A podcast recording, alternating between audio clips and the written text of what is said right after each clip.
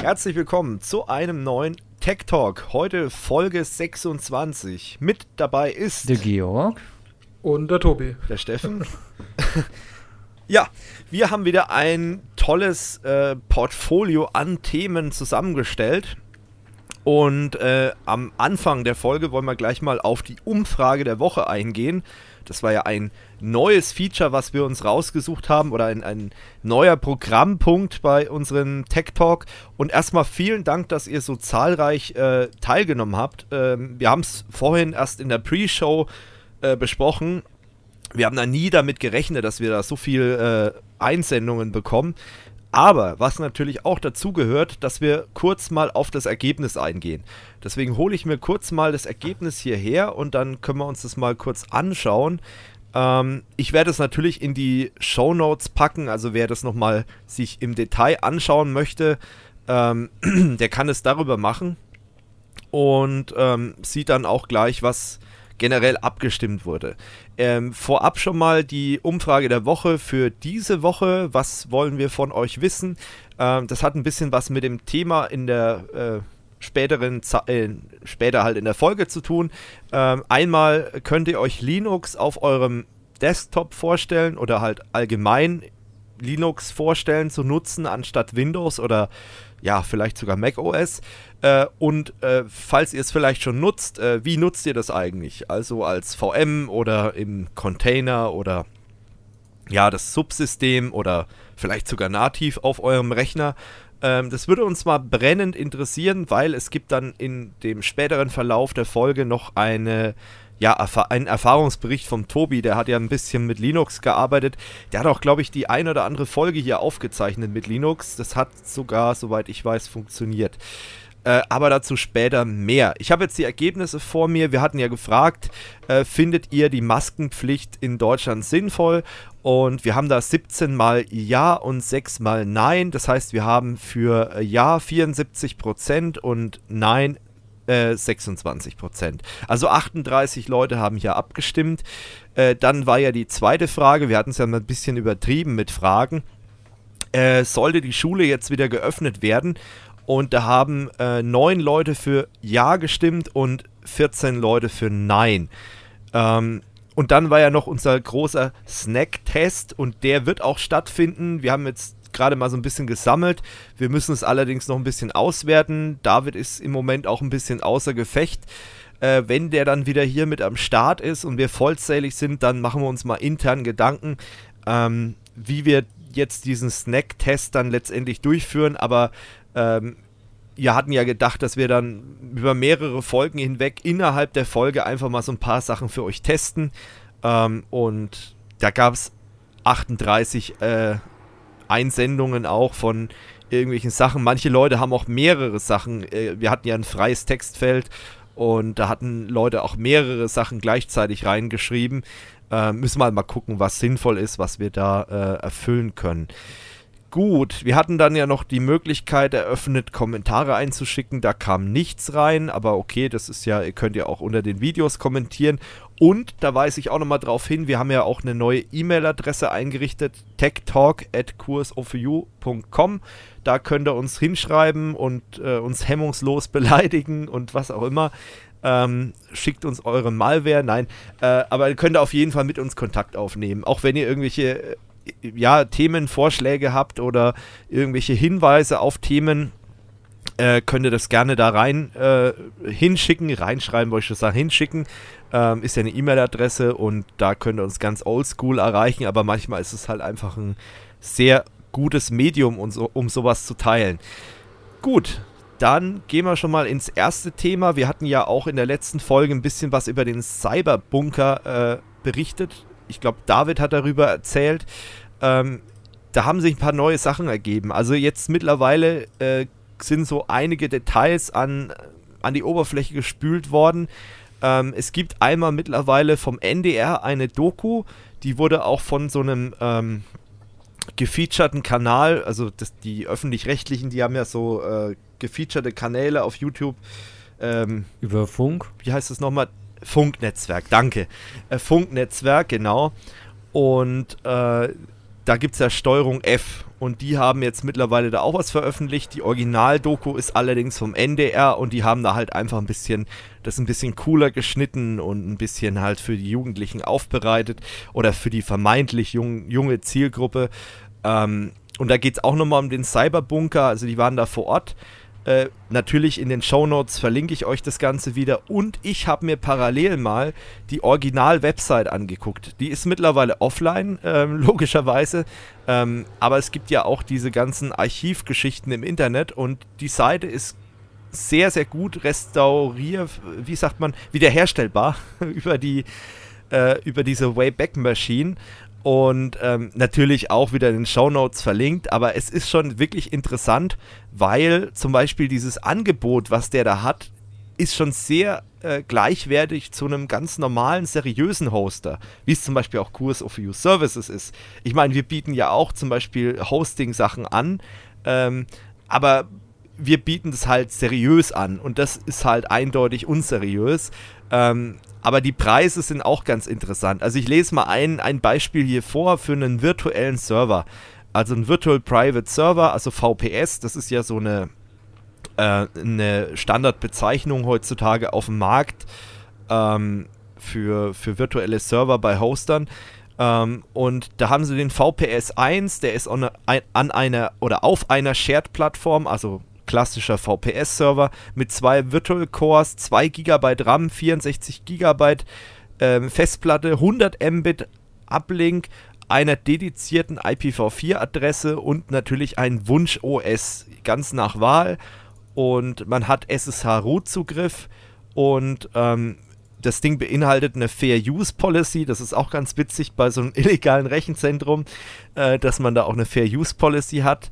Ähm, ja, und das Ganze kostet einmal Setup-Gebühr 100 Euro und auch monatliche Gebühr äh, 100 Euro. Und wenn man das Ganze für ein Jahr äh, bezahlt, dann zahlt man Tausender und dann ist die Sache durch. Und akzeptiert wird nur ähm, anonymes Payment, also Western Union, Bitcoin und solche Geschichten. Bargeld, äh, schon sehr interessant. Und das steht halt alles so unverblümt da, ne? Also auch ganz anonym und hier keine Adresse ähm, ist erforderlich ähm, und auch kein Name. Also wollen die auch alles gar nicht wissen. Äh, das ist schon sehr interessant. Aber wie gesagt, 2 GB RAM, 2 Cores, 64 GB RAM, äh, äh, Festplattenspeicher für 100 Euro, das sind schon gute Preise. Aber man muss halt überlegen, da muss man ja auch die Infrastruktur mitfinanzieren. Ähm, vielleicht ist es deswegen auch so teuer. Aber fand ich wirklich sehr interessant. Äh, als Betriebssystem konnte man CentOS, OpenSUSE, Debian, Ubuntu äh, und Fedora auswählen und halt auch Betriebssysteme eigener Wahl. Und ähm, die haben mit VMware lizenziert, äh, lizenziert, virtualisiert. Ich gehe nicht davon aus, dass sie es auch richtig lizenziert haben. Ähm, also würde mich wundern, wenn, wenn die in einem Cyberbunker ähm, legal äh, die ganzen Sachen lizenziert haben, VMware und, und äh, Windows-Server und so weiter. Würde mich wirklich sehr wundern, ne? weil deren Geschäftskonzept ist ja schon sehr äh, speziell. Ähm, Wen es interessiert, da ist auch nochmal eine Galerie. Also, das sind dann die Marketingbilder vom Cyberbunker äh, zu sehen. Wir hatten ja in der letzten Folge über die LKA-Bilder geredet. Das sind natürlich die Bilder von der, ähm, ja, wie sagt man, von der Razzia äh, damals. Und das sind jetzt die Bilder, die das äh, Data Center selbst veröffentlicht hat. Und das sind schon, ähm, sind zwar Parallelen, aber es ist schon ähm, sehr unterschiedlich. Also zum Beispiel äh, so das Thema ähm, Meetingräume und so und, und äh, die äh, Arbeitsplätze der Administratoren, die sahen halt schon sehr verwahrlost aus auf den LKA-Bildern. Ähm, und wenn man sich das Ganze mal anguckt äh, auf den ähm, Bildern der Bildergalerie, dann ist es schon, da ist schon ein kleiner Unterschied, kleiner, aber feiner. Oder auch so das Thema, die haben da so eine Cafeteria auch scheinbar gehabt, also äh, eine eigene Kantine, ähm, wobei ich ehrlich sagen muss, also ich glaube nicht, dass die Bilder echt sind von der Kantine. Ähm, bin ich ganz ehrlich.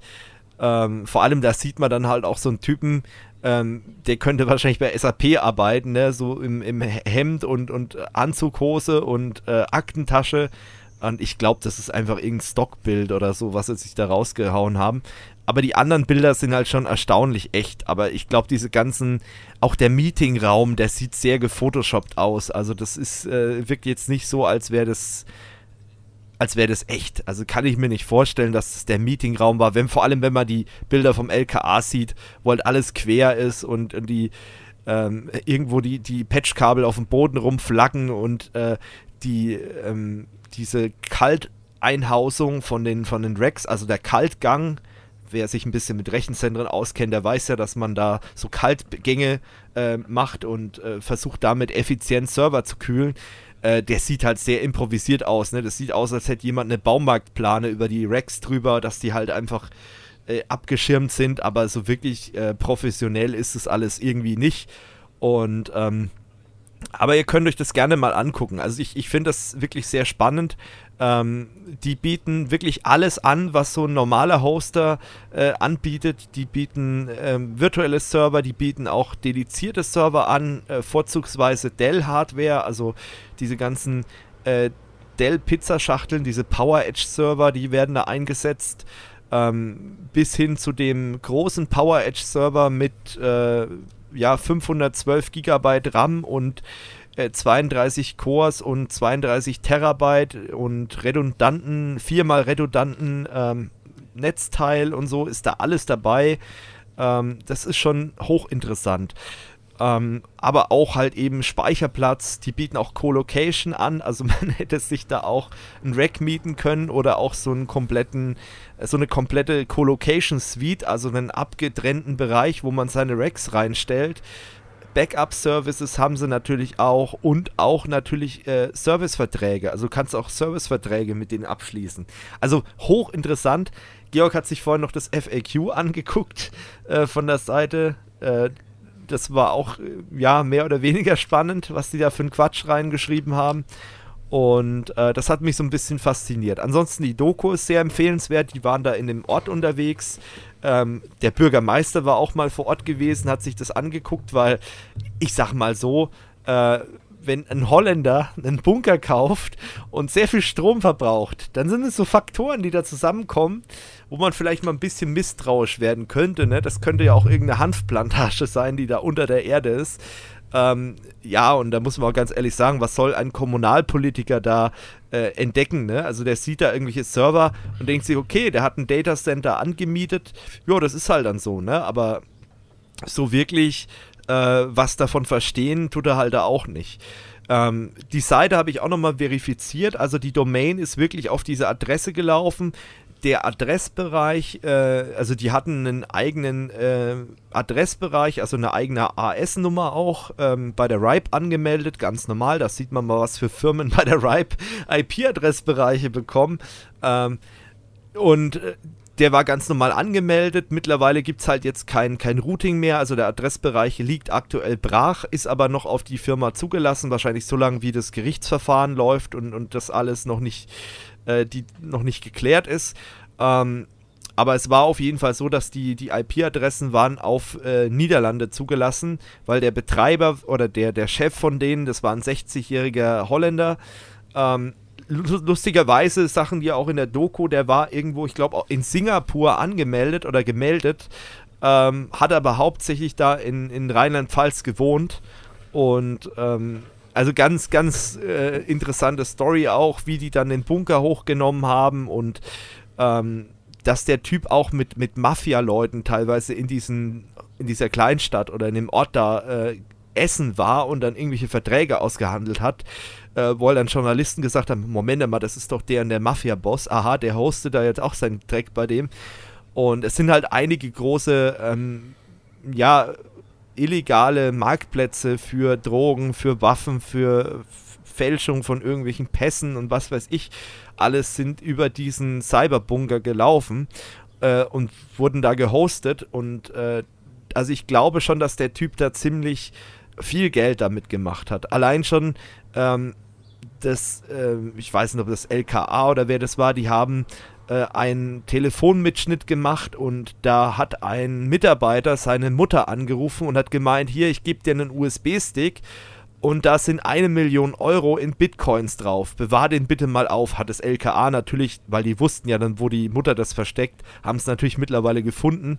Ähm, aber überlegt mal, wenn ein Mitarbeiter eine Million Euro da mal so eben hat, dann hat das Rechenzentrum wahrscheinlich schon ordentlich was umgesetzt. Und wenn da die größten Darknet-Marketplaces da drauf gehostet waren, dann ist es schon echt, äh, dann, dann geht da schon was. Also das darf man da nicht unterschätzen. Und man sieht ja auch, ähm, die VPS und so weiter, die sind schon, schon relativ teuer, aber das liegt wahrscheinlich daran, erstmal die Infrastruktur und zum anderen, sag ich mal, die Gefahrenzulage, äh, dass da irgendwas äh, passiert oder dass man halt diese Anonymität in Anführungsstrichen dadurch hat.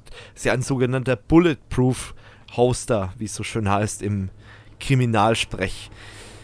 Ja, also das wollte ich euch nochmal auf den Weg geben. Wer sich dafür interessiert, der kann sich da mal ein bisschen einlesen und kann da auch äh, mal die Doku sich dazu angucken. Und äh, leider konnten die von der Doku nicht ins Rechenzentrum rein, weil da die Ermittler noch vor Ort waren und wahrscheinlich wird da jetzt auch keiner reingelassen, ist alles versiegelt.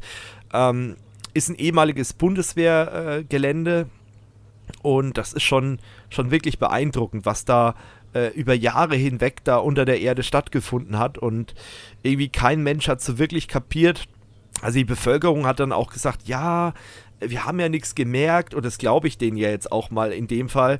Ähm, ja, wir haben ja nichts gemerkt, wir haben nur mitgekriegt, okay, äh, da ist irgendein Rechenzentrum, irgendwas Hochsicheres. Und da sind Wachhunde außen und man sieht dann nichts. Und ja, und da gibt es diesen Holländer und angeblich soll es ja neue Arbeitsplätze in dem Ort geben, aber die gab es dann irgendwie doch nicht, weil der scheinbar halt dann sein Personal aus Holland zum Teil mitgebracht hat.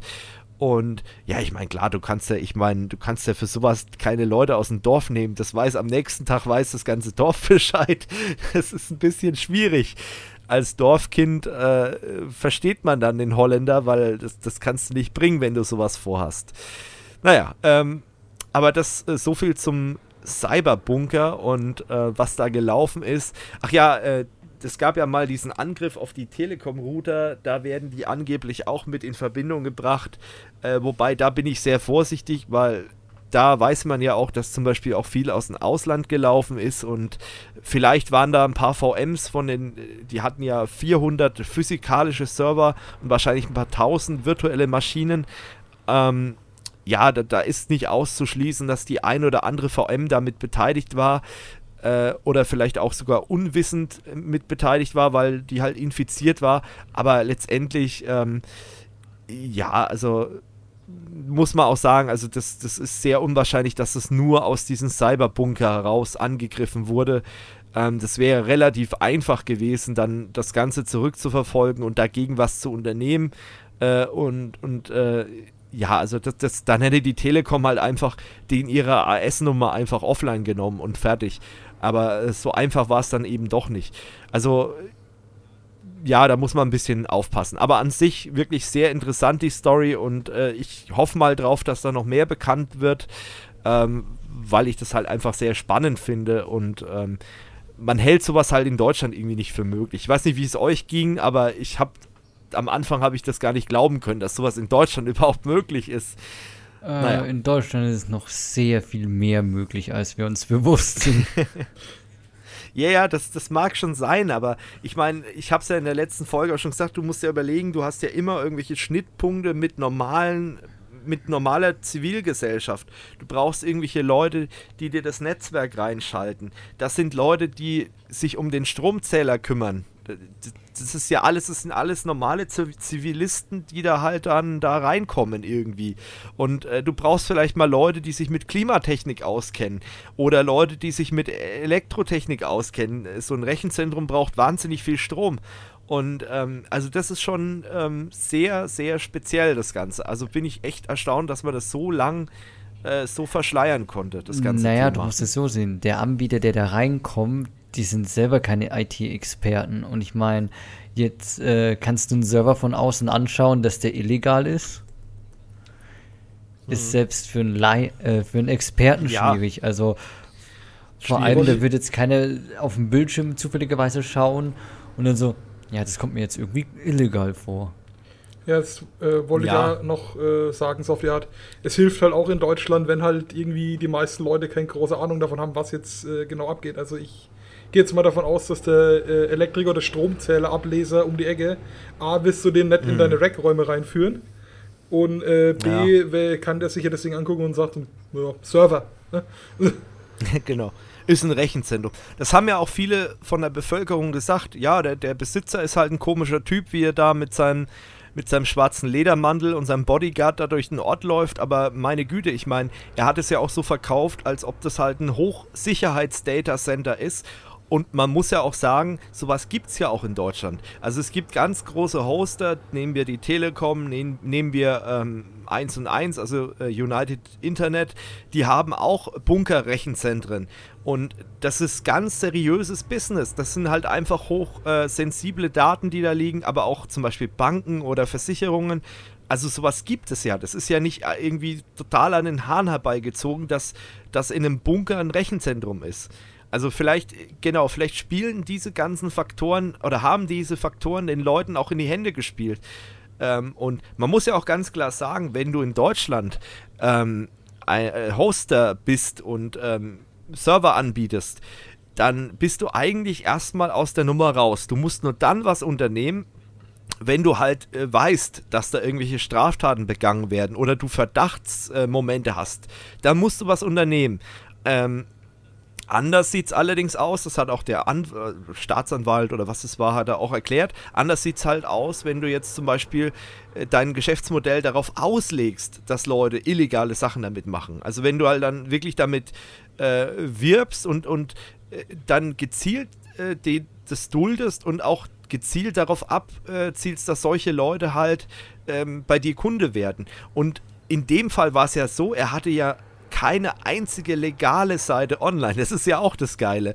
Ähm, wie dann äh, der Reporter gefragt hat, ja, wie viele legale Seiten hatten der Hoster gehabt? Und er hat gesagt, gar keine. Es war keine legale Seite auf dies, in, in diesem Rechenzentrum gehostet. Und ähm, es sind fast zwei Petabyte Daten, die da irgendwo jetzt liegen beim LKA und die müssen jetzt ausgewertet werden. Und das ist schon, schon heftig. Aber ja, wie er sagt, ich, ich glaube halt auch äh, mittlerweile, dass es halt wirklich schwierig ist, von außen das so alles zu durchblicken und äh, nur weil der Geschäftsführer ein komischer Kauz ist, ich meine, da müssten tausende Firmen in Deutschland wahrscheinlich äh, näher unter die Lupe genommen werden, weil teilweise sind Geschäftsführer schon so ein bisschen schwierig. Ähm, ist einfach so. Also es gibt, glaube ich, sogar auch psychologische Studien, äh, dass Geschäftsführer ähm, zu so und so viel Prozent Psychopathen sind.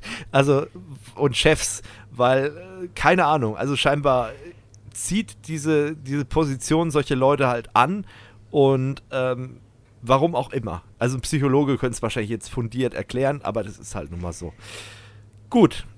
Also wie gesagt, Links in den Show Notes, guckt euch die Doku an, könnt ihr auch mal ein bisschen kommentieren, diskutieren, äh, was ihr davon haltet, welche Ideen ihr dazu noch habt.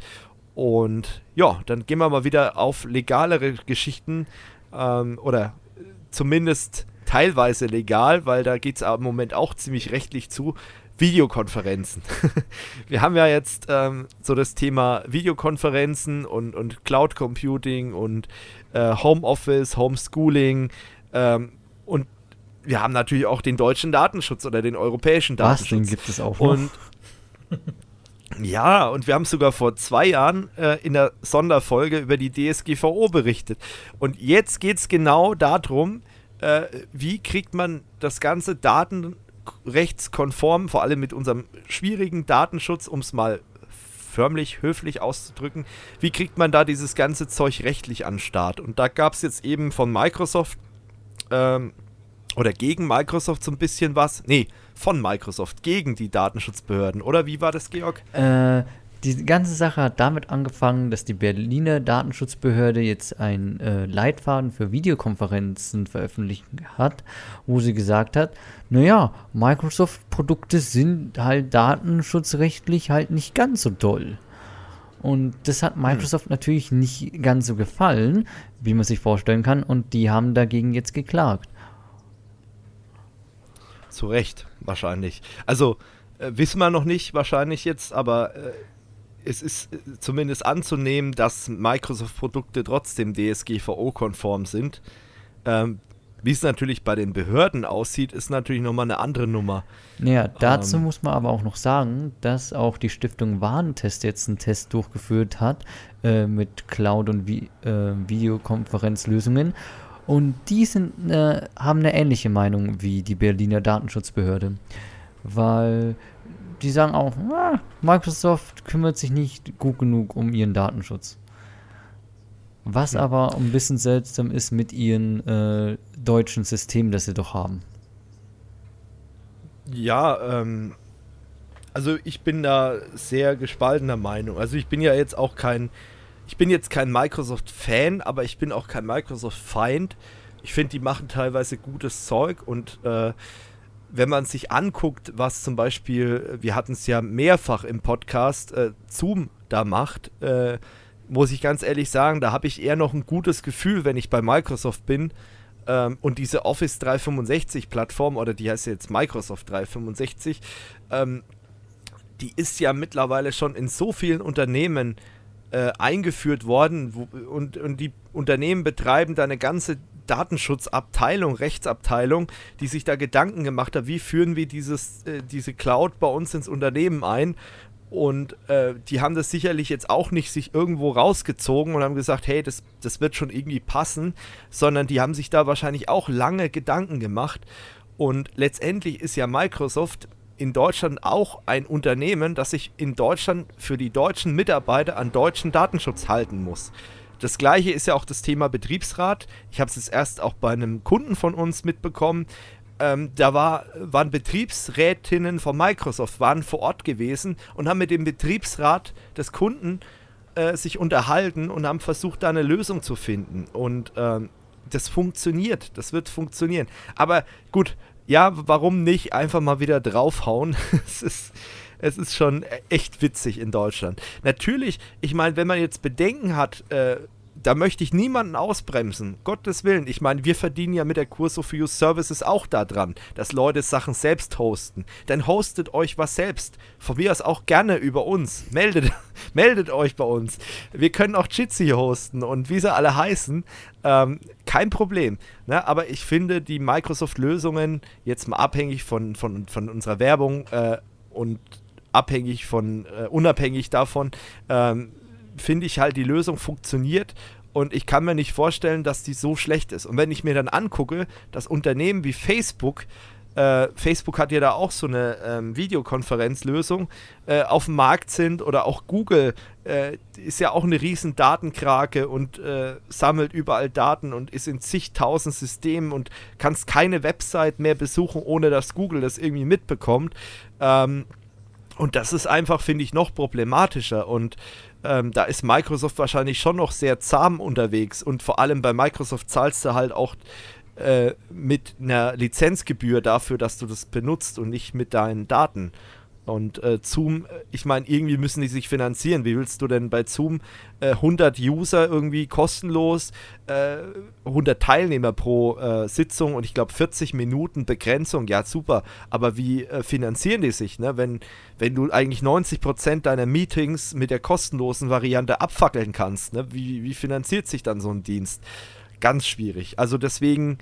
Ähm, bin ich da ein bisschen skeptisch, wie er sicherlich merkt. Ja gut, äh, dazu kann man halt auch noch sagen, äh, eh, nur wenn man jetzt hier wieder mal auf Microsoft äh, draufhaut, ich behaupte jetzt mal, dass auch, wie du vorhin schon gemeint hast, äh, alle anderen Anbieter auch nicht wirklich äh, sonderlich unschuldig sind, was da Daten sammeln oder Datenschutzverletzungen angeht. Da hat man halt bisher nur nicht drauf geguckt, weil die halt nicht der Marktführer sind. Ja, ja und bei Microsoft ist halt auch der Punkt, ähm, so das Thema auch äh, IT-Sicherheit hat Microsoft in den letzten Jahren wirklich immens zugelegt. Also die haben viele Probleme verstanden, die haben zwar noch nicht alle Probleme gelöst, ähm, aber die sind drüber und die haben viele Ideen. Und wenn du halt siehst, wie die Cloud aufgebaut ist bei denen, ähm, da muss ich ganz ehrlich sagen, da glaube ich, dass die eine höhere IT-Sicherheit und einen höheren Schutz der Daten äh, bereitstellen können, als jetzt äh, Zoom zum Beispiel, die ja nachweislich schon einige Sicherheitsprobleme hatten ähm, und auch immer noch nicht alles im Griff haben. Und klar, die haben jetzt personell aufgerüstet, Ich glaube, die haben einen ähm, Sicherheitschef von, ehemaligen Sicherheitschef von Facebook eingekauft. Ähm, aber der kann ja, wenn man es realistisch sieht und aus meiner Erfahrung mittlerweile, nur weil ein neuer Kopf vorne dran ist, der kann ja nicht innerhalb von zwei Minuten alles in Ordnung bringen. Wenn der Laden wirklich, wenn da Kraut und Rüben ist, dann wird er einige Monate, vielleicht sogar ein Jahr drüber sein, den ganzen äh, Bullshit da zu ordnen und, und äh, manche Sachen, die wirst du halt erst nach Jahren finden. Und da hat halt Microsoft einfach schon ein ganz anderes System intern irgendwie etabliert, weil es ist ein Riesenkonzern. Die haben sicherlich einige Qualitätsprüfungsmechanismen äh, und, und Audit-Mechanismen, äh, ja, die da einfach greifen. Und äh, da findet man sicherlich äh, schneller irgendwelche Sicherheitslücken, als ähm, es Zoom wahrscheinlich jemals machen wird. Gut, aktuell ist der Fokus von allen Leuten auf Zoom. Ähm, aber äh, ja, das muss man halt auch erstmal alles finden und das muss auch erstmal alles behoben werden von den Programmierern bei Zoom. Also finde ich alles so ein bisschen, man sollte da mal die, die Kirche im Dorf lassen und wer wirklich Bedenken hat, der kann ja auf diese äh, selbst, hoste, äh, selbst gehosteten Sachen ausweichen. Das ist ja alles kein Problem. Äh, da gibt es ja auch ähm, kommerzielle Sachen, da gibt es Open Source Software, wie zum Beispiel Jitsi.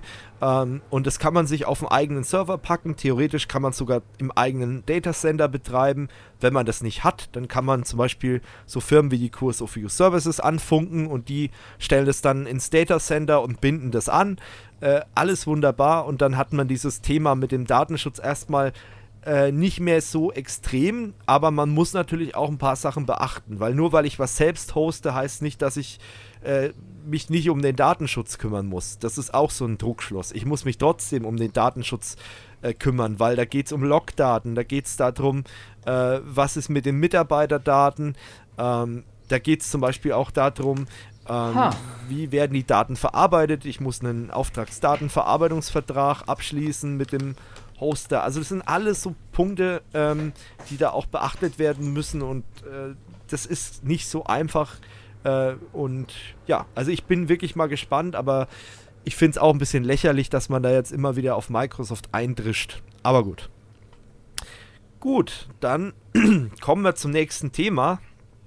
Äh, da habe ich jetzt eigentlich keine Überleitung. Ähm, außer vielleicht, dass Microsoft auch das ein oder andere Mal auf einer Messe unterwegs war. Ähm, es gibt einen Kanal, der heißt oder hieß äh, messehunter.de oder Messehunter. Äh, die Kollegen, die kenne ich halt auch noch von äh, Gamescom und so weiter und anderen Messen. Und äh, fand ich ein ganz interessanter Kanal. Die haben sich jetzt mittlerweile dazu entschlossen, dass sie die ganze Geschichte äh, dicht machen wollen. Ähm, ist eigentlich sehr schade. Ähm, ich habe es gerne mal reingeguckt. Die haben sich auf allen möglichen Messen in Deutschland aufgehalten und haben die so ein bisschen bewertet und getestet. Wie ist die Qualität dort äh, für den, von, von den Ausstellern und äh, was äh, erwartet einen da, wie ist die Infrastruktur, also auch so Sachen, so diesen Wohlfühlfaktor auf Messen haben die halt auch bewertet ähm, deswegen hochinteressant. Also Messehunter, die Seite ist auch noch online, messehunter.de. Ähm, und das haben die alles bewertet. Ich habe die damals durch die, durch die Gamescom kennengelernt und fand das Konzept eigentlich recht interessant. Ähm, dass man dann gesagt hat, äh, wir gehen mal auf alle möglichen Messen und äh, irgendwelchen äh, Veranstaltungen, also auch in Richtung jetzt Cosplay, also irgendwelche Conventions und ähm, ja, Frankfurter Buchmesse zum Beispiel war da auch so ein Thema.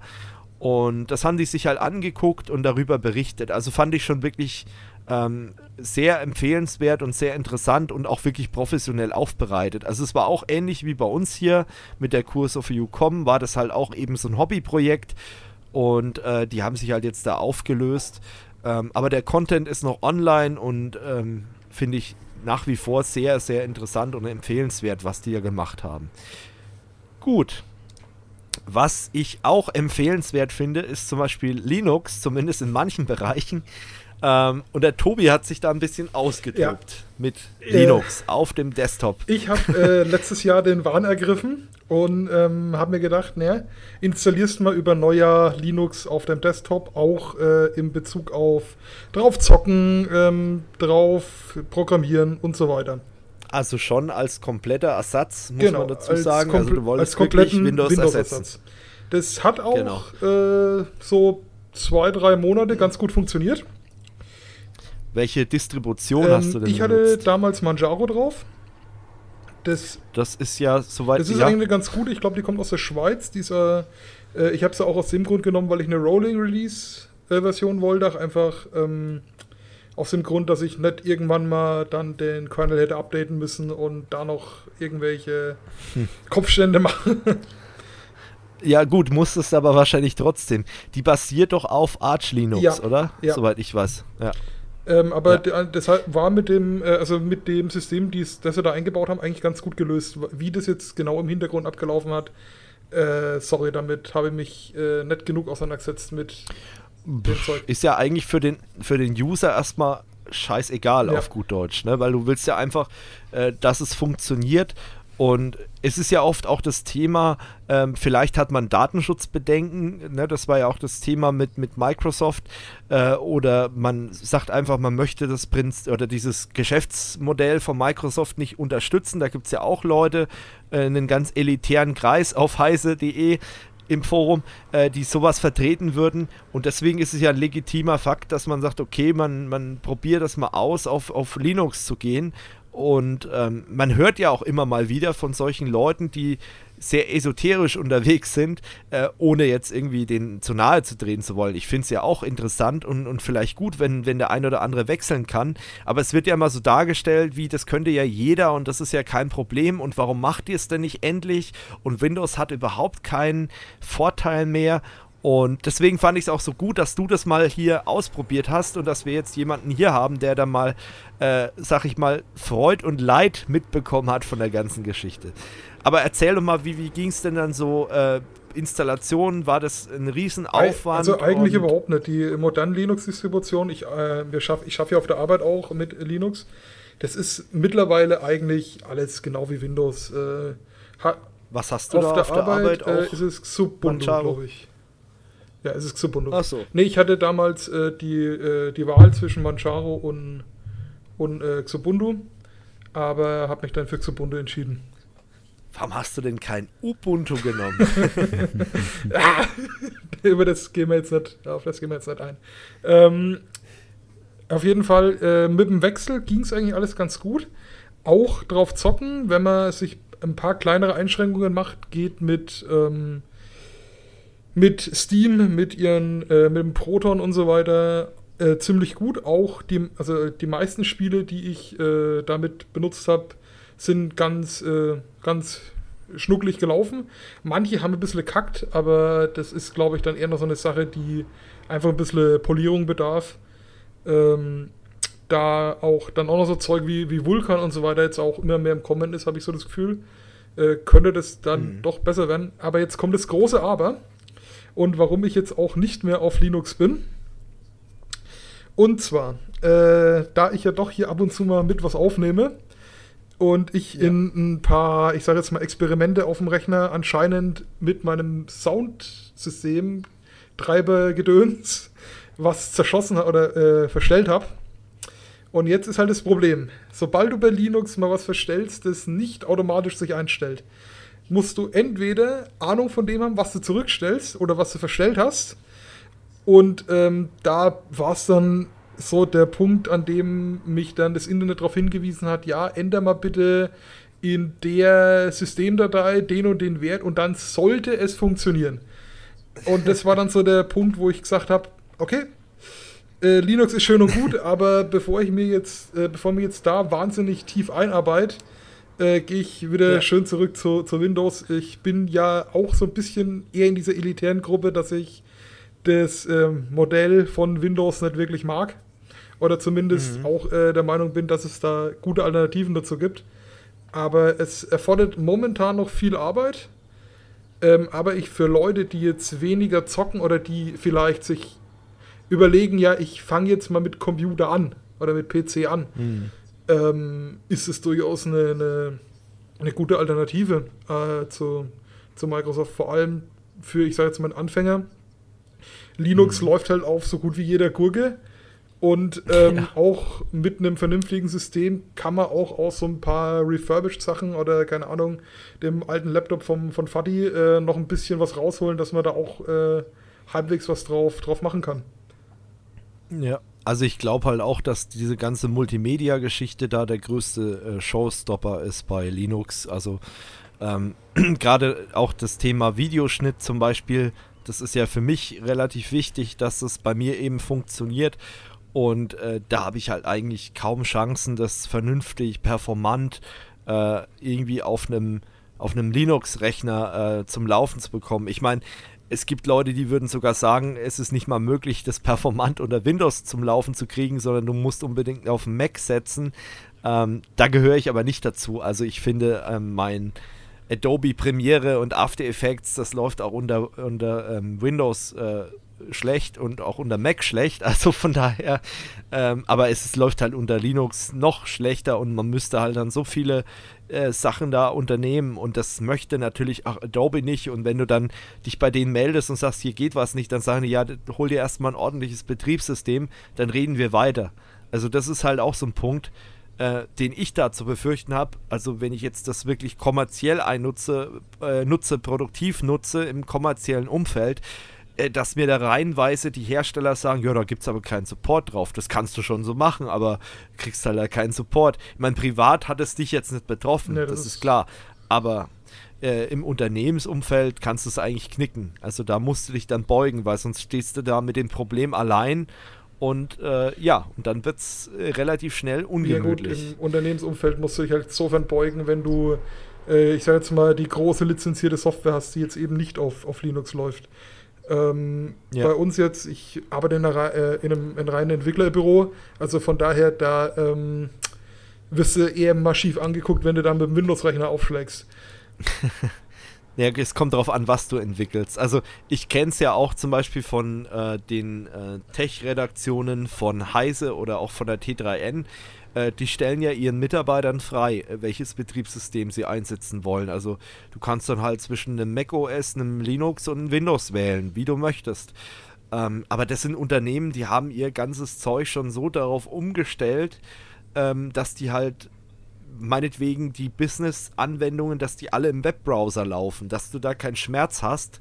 Ähm, aber das ist halt immer noch ein Traum, den ich habe, aber der wird wahrscheinlich nie in Erfüllung gehen, weil äh, manche Sachen halt in Webanwendungen nicht performant genug laufen und äh, man die wahrscheinlich nie dort reinkriegen wird. Und äh, ganz schwierig. Also, oder alle Funktionen, also da fehlen dann halt irgendwelche Geschichten und dann kann man deswegen das Ganze nicht über Web alles äh, nutzen. Deswegen, das sind so Sachen, wo ich sage, hm, aber es gibt sicherlich Firmen, wo das funktionieren kann aber ähm, für die Mehrheit wahrscheinlich eher nicht.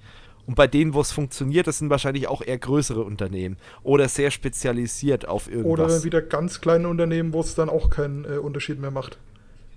Genau, aber die haben dann halt keine Anwendung, weil was weiß ich, wenn ich jetzt eine, eine Fünf-Mann-Klitsche bin und ich mache Webentwicklung und man ist sich untereinander einig, dass man äh, Linux einsetzt, äh, dann ist es okay, weil dann hast du halt auch keine Anwendung, die nicht auf die Rechner passt, weil du kaufst halt nur das, was unter Linux funktioniert oder was du auf dem Web, äh, im Webbrowser nutzen kannst.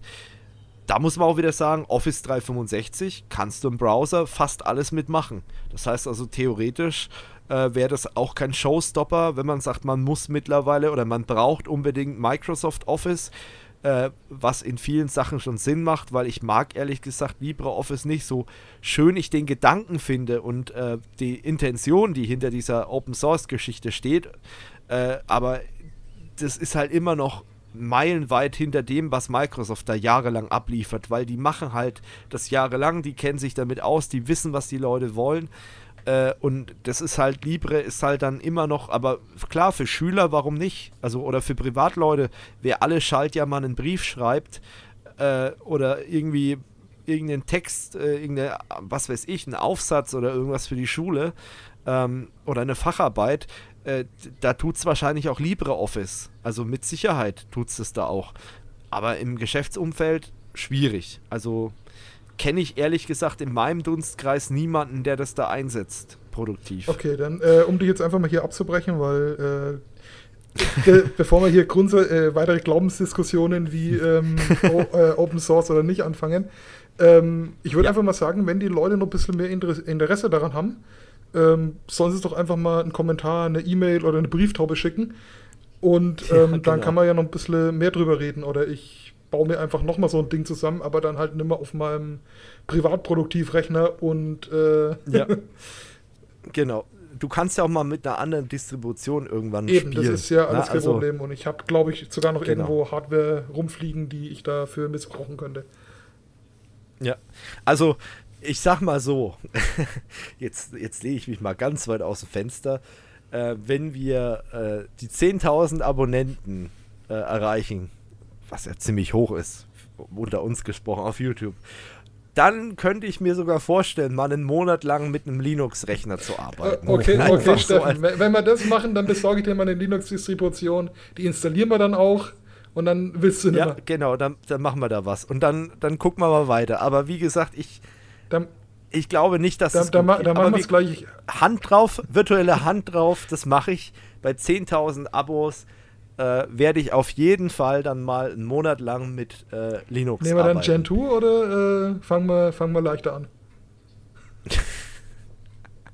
Ach Gott. Ja, wir gucken. Aber mal. schon mit Video. So, ähm, ja, natürlich. Äh, ihr müsst ja dann sehen, wie ich mich die ganze Zeit darüber aufrege, dass das und das und das nicht geht und keine Ahnung. Aber ja, es ist, es ist glaube ich, nicht feierlich, wenn man dann komplett auf Linux okay, ist. Okay, dann, äh, um mal die Kurve wieder zu kriegen, gehen wir mal von Linux zurück auf über Microsoft auf Bill Gates. Genau. Genau. Schöne da gibt es nämlich das Gerücht, dass Bill Gates Telegram übernimmt. Und jetzt äh, an alle Aluhutträger da draußen, nein, Bill Gates wird nicht Telegram aufkaufen. Das Ganze ist ein Hawks. Der ist von einem Twitter-User in die Welt geleitet worden und das hat überhaupt keinen Hintergrund. Also das wird nicht eintreffen. Ja. Das äh, ist immer interessant, was Bill Gates jetzt äh, alles nachgesagt wird. Ne? Also dem müssen ja schon die Ohren klingen. Das ist ja heftig. Äh, er will die Leute chippen, er will die Weltbevölkerung reduzieren, äh, was weiß ich alles. Also ganz, ganz gefährlicher Mensch, dieser Bill Gates, der eigentlich wahrscheinlich einfach nur was Gutes tun möchte, weil er mittlerweile äh, alles erreicht hat, was man so als Milliardär erreichen kann. Und dann ist halt eigentlich nur noch der einzige Weg, ja, tu Gutes und rede darüber, äh, um sich irgendwie so ein bisschen ähm, noch was fürs Ego zu tun. Äh, und, und dann äh, wird ihm alles hinterhergesagt. Also ganz, ganz schwierig. Aber Vor gut. allem, wie ist das ähm, jetzt alles entstanden mit Bill Gates? Wieso ist er jetzt auf einmal der große Boomer geworden? Ich, naja, ich wollte gerade sagen, ich glaube, das war doch irgendwie, weil er die WHO mit einer relativ ja. großen Summe Geld auch eben in dieser, also in der Covid-Forschung unterstützt hat. Allerdings ja. war das noch vor Covid-19 auf einem anderen Covid-Strang, genau. glaube ich. Äh, so ist es, genau so ist es. Und es gibt ja auch die Bill und Melinda Gates Stiftung und die hat ja auch, die, die hat, glaube ich, 10% an der WHO. Das ist ja auch sowas, er hat die WHO ge äh, gekauft, ist ja auch von vielen Demonstranten so ein Argument. Er hat 10 fucking Prozent an der WHO. Das ist gar nichts. Er kann da fast nichts allein entscheiden. Überleg mal, Aktionär, der 10% der Aktien von einem Unternehmen hält, ist ein kleines Licht. Der kann nicht viel entscheiden. So, und äh, da wird ihm jetzt nachgesagt, dass er da irgendwie mit dem Impfstoff wahnsinnig viel Geld verdienen will und was weiß ich alles völliger Bullshit. Und man, es gibt Interviews mit ihm von vor zwei, drei Jahren, äh, wo er irgendwo in der Talkshow sitzt und erklärt, äh, was er da gerade in Afrika für Wasseraufbereitungsanlagen bauen lässt und dass er da Labore hat. Und er hat sich ja auch mit dem Thema, ähm, war das Malaria oder irgendwie so eine Krankheit beschäftigt, die wollte er halt durch Impfung ausrotten, also die Krankheit, nicht die Menschen, ne, muss man auch vorsichtig sein bei manchen Leuten, was die da wieder denken, ähm, wollte er die Krankheit ausrotten ähm, und hat es ja auch zu einem großen Teil geschafft, weil er kostenlos diese Leute in diesen äh, Entwicklungsländern halt Impfstoff verschafft hat, aus eigener Tasche und halt auch diese Forschung mitfinanziert. Also ja, es ist einfach Bullshit, aber man muss halt immer mal wieder darauf hinweisen und ähm, manchen Leuten, manche Leute können, glaube ich, nicht verstehen, ähm, dass es auch reiche Leute gibt, die nicht nur ihr eigenes Wohl im Sinn haben, sondern auch was Gutes tun wollen. Und wenn man ihm jetzt nicht unterstellen möchte, dass er was Gutes tun möchte, dann kann man ihn zumindest unterstellen, dass er dadurch, dass er was Gutes tut, sein Ego damit aufbessern möchte und was für sein eigenes Ego tut. Aber das ist halt schon wieder was, wo viele Leute einfach nicht kapieren. Wenn er viel Geld hat, dann muss er böse sein. Das ist ganz normal. Wer viel Geld hat, ist immer böse. Das ist. Ach Gott, könnte ich mich schon wieder drüber aufregen. Gut, wie kommen wir jetzt von, von da zu da? Naja, äh, über den YouTuber Montana Black wird ja auch oft gesagt, dass er ein böser Junge ist und böser YouTuber. Ähm, und Jan Böhmermann ist ja auch nicht viel besser. Und ich wollte es einfach nur mal kurz mit reinnehmen. Da brauchen wir jetzt nicht groß äh, drüber lamentieren und diskutieren. Letztendlich äh, gab es halt eine riesen Aufregung. Es, äh, Jan Böhmermann hat ja den, den Podcast äh, Fest und Flauschig mit ähm, Olli Schulz. Und da muss er wohl äh, in einer Folge, also ich höre den Podcast nicht, ich habe den mal vor ein paar Jahren oder vor ein paar Monaten mal reingehört, ähm, aber äh, ja, hat mich jetzt nicht so gepackt wie manch anderen. Auf jeden Fall hat er halt darüber lamentiert, ähm, dass wohl in der Montana Black Community sehr viele äh, Leute sind, die sehr offen für rechtsradikales Gedankengut sind ähm, und dass dann noch weiter rechts stehende Leute als in der Community von Montana Black sich befinden, dann halt versuchen, da Leute raus zu rekrutieren und so weiter. Und Olli Schulz hat ja schon gemeint, oh, ganz, ganz schwieriges Eisen und hat ja auch schon, hat dann auch gleich im Podcast noch so gesagt, ja, das darf man aber nicht verallgemeinern, aber wer Böhmermann kennt, der weiß, was nimmt er halt nicht mehr zurück, ohne dass da ein Anwalt oder irgendwas kommt.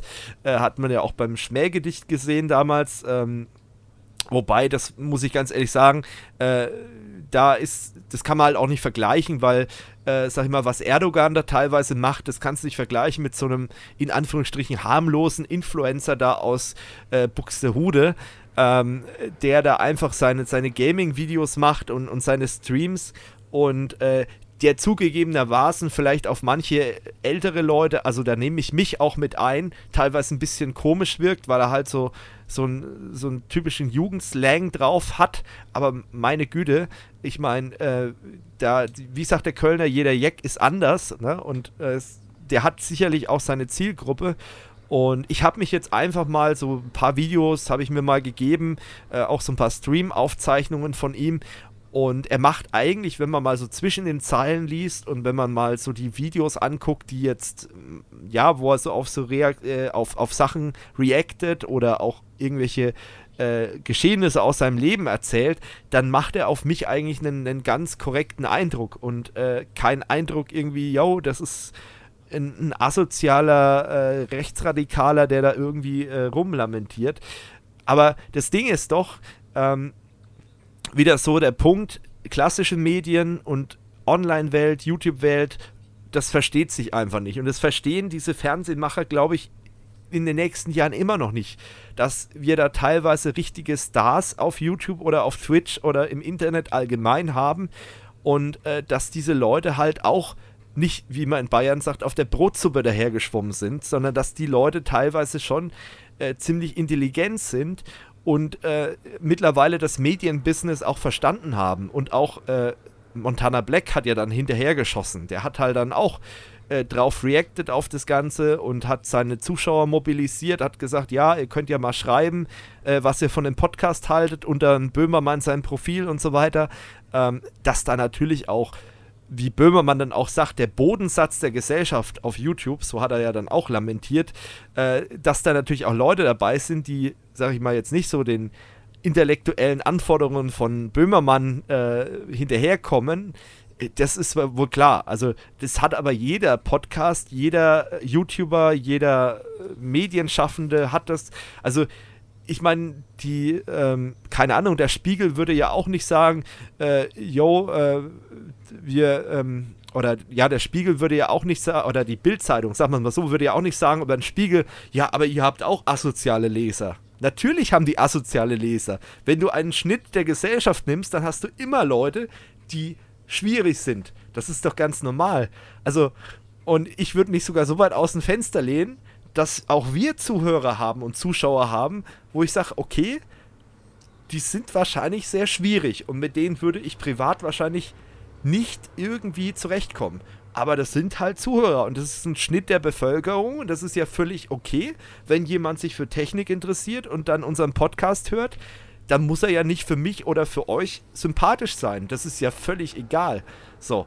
Und jetzt zu sagen, oh, oh, der hat hier aber ein paar rechte Zuhörer äh, oder Zuschauer, äh, hallo, vielleicht hat es der Böhmermann auch selbst und weiß es gar nicht. Oder äh, das Neo-Magazin Royal, auch wenn das natürlich sehr äh, linksliberal ist, aber trotzdem, äh, da gibt es vielleicht auch den einen oder anderen, der sagt, ja, aber den Humor feiere ich trotzdem. Ich bin zwar nicht seiner Meinung, aber den Humor feiere ich.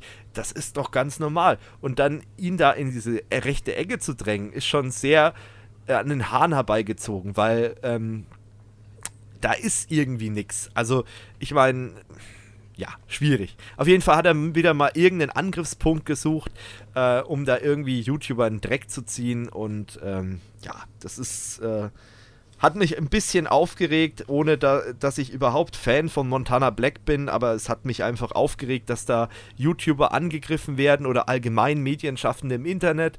Äh, und da gehören halt auch nun mal die Influencer dazu, auch ob es einem passt oder nicht. Die gibt es halt einfach und es gibt da ein Millionenpublikum.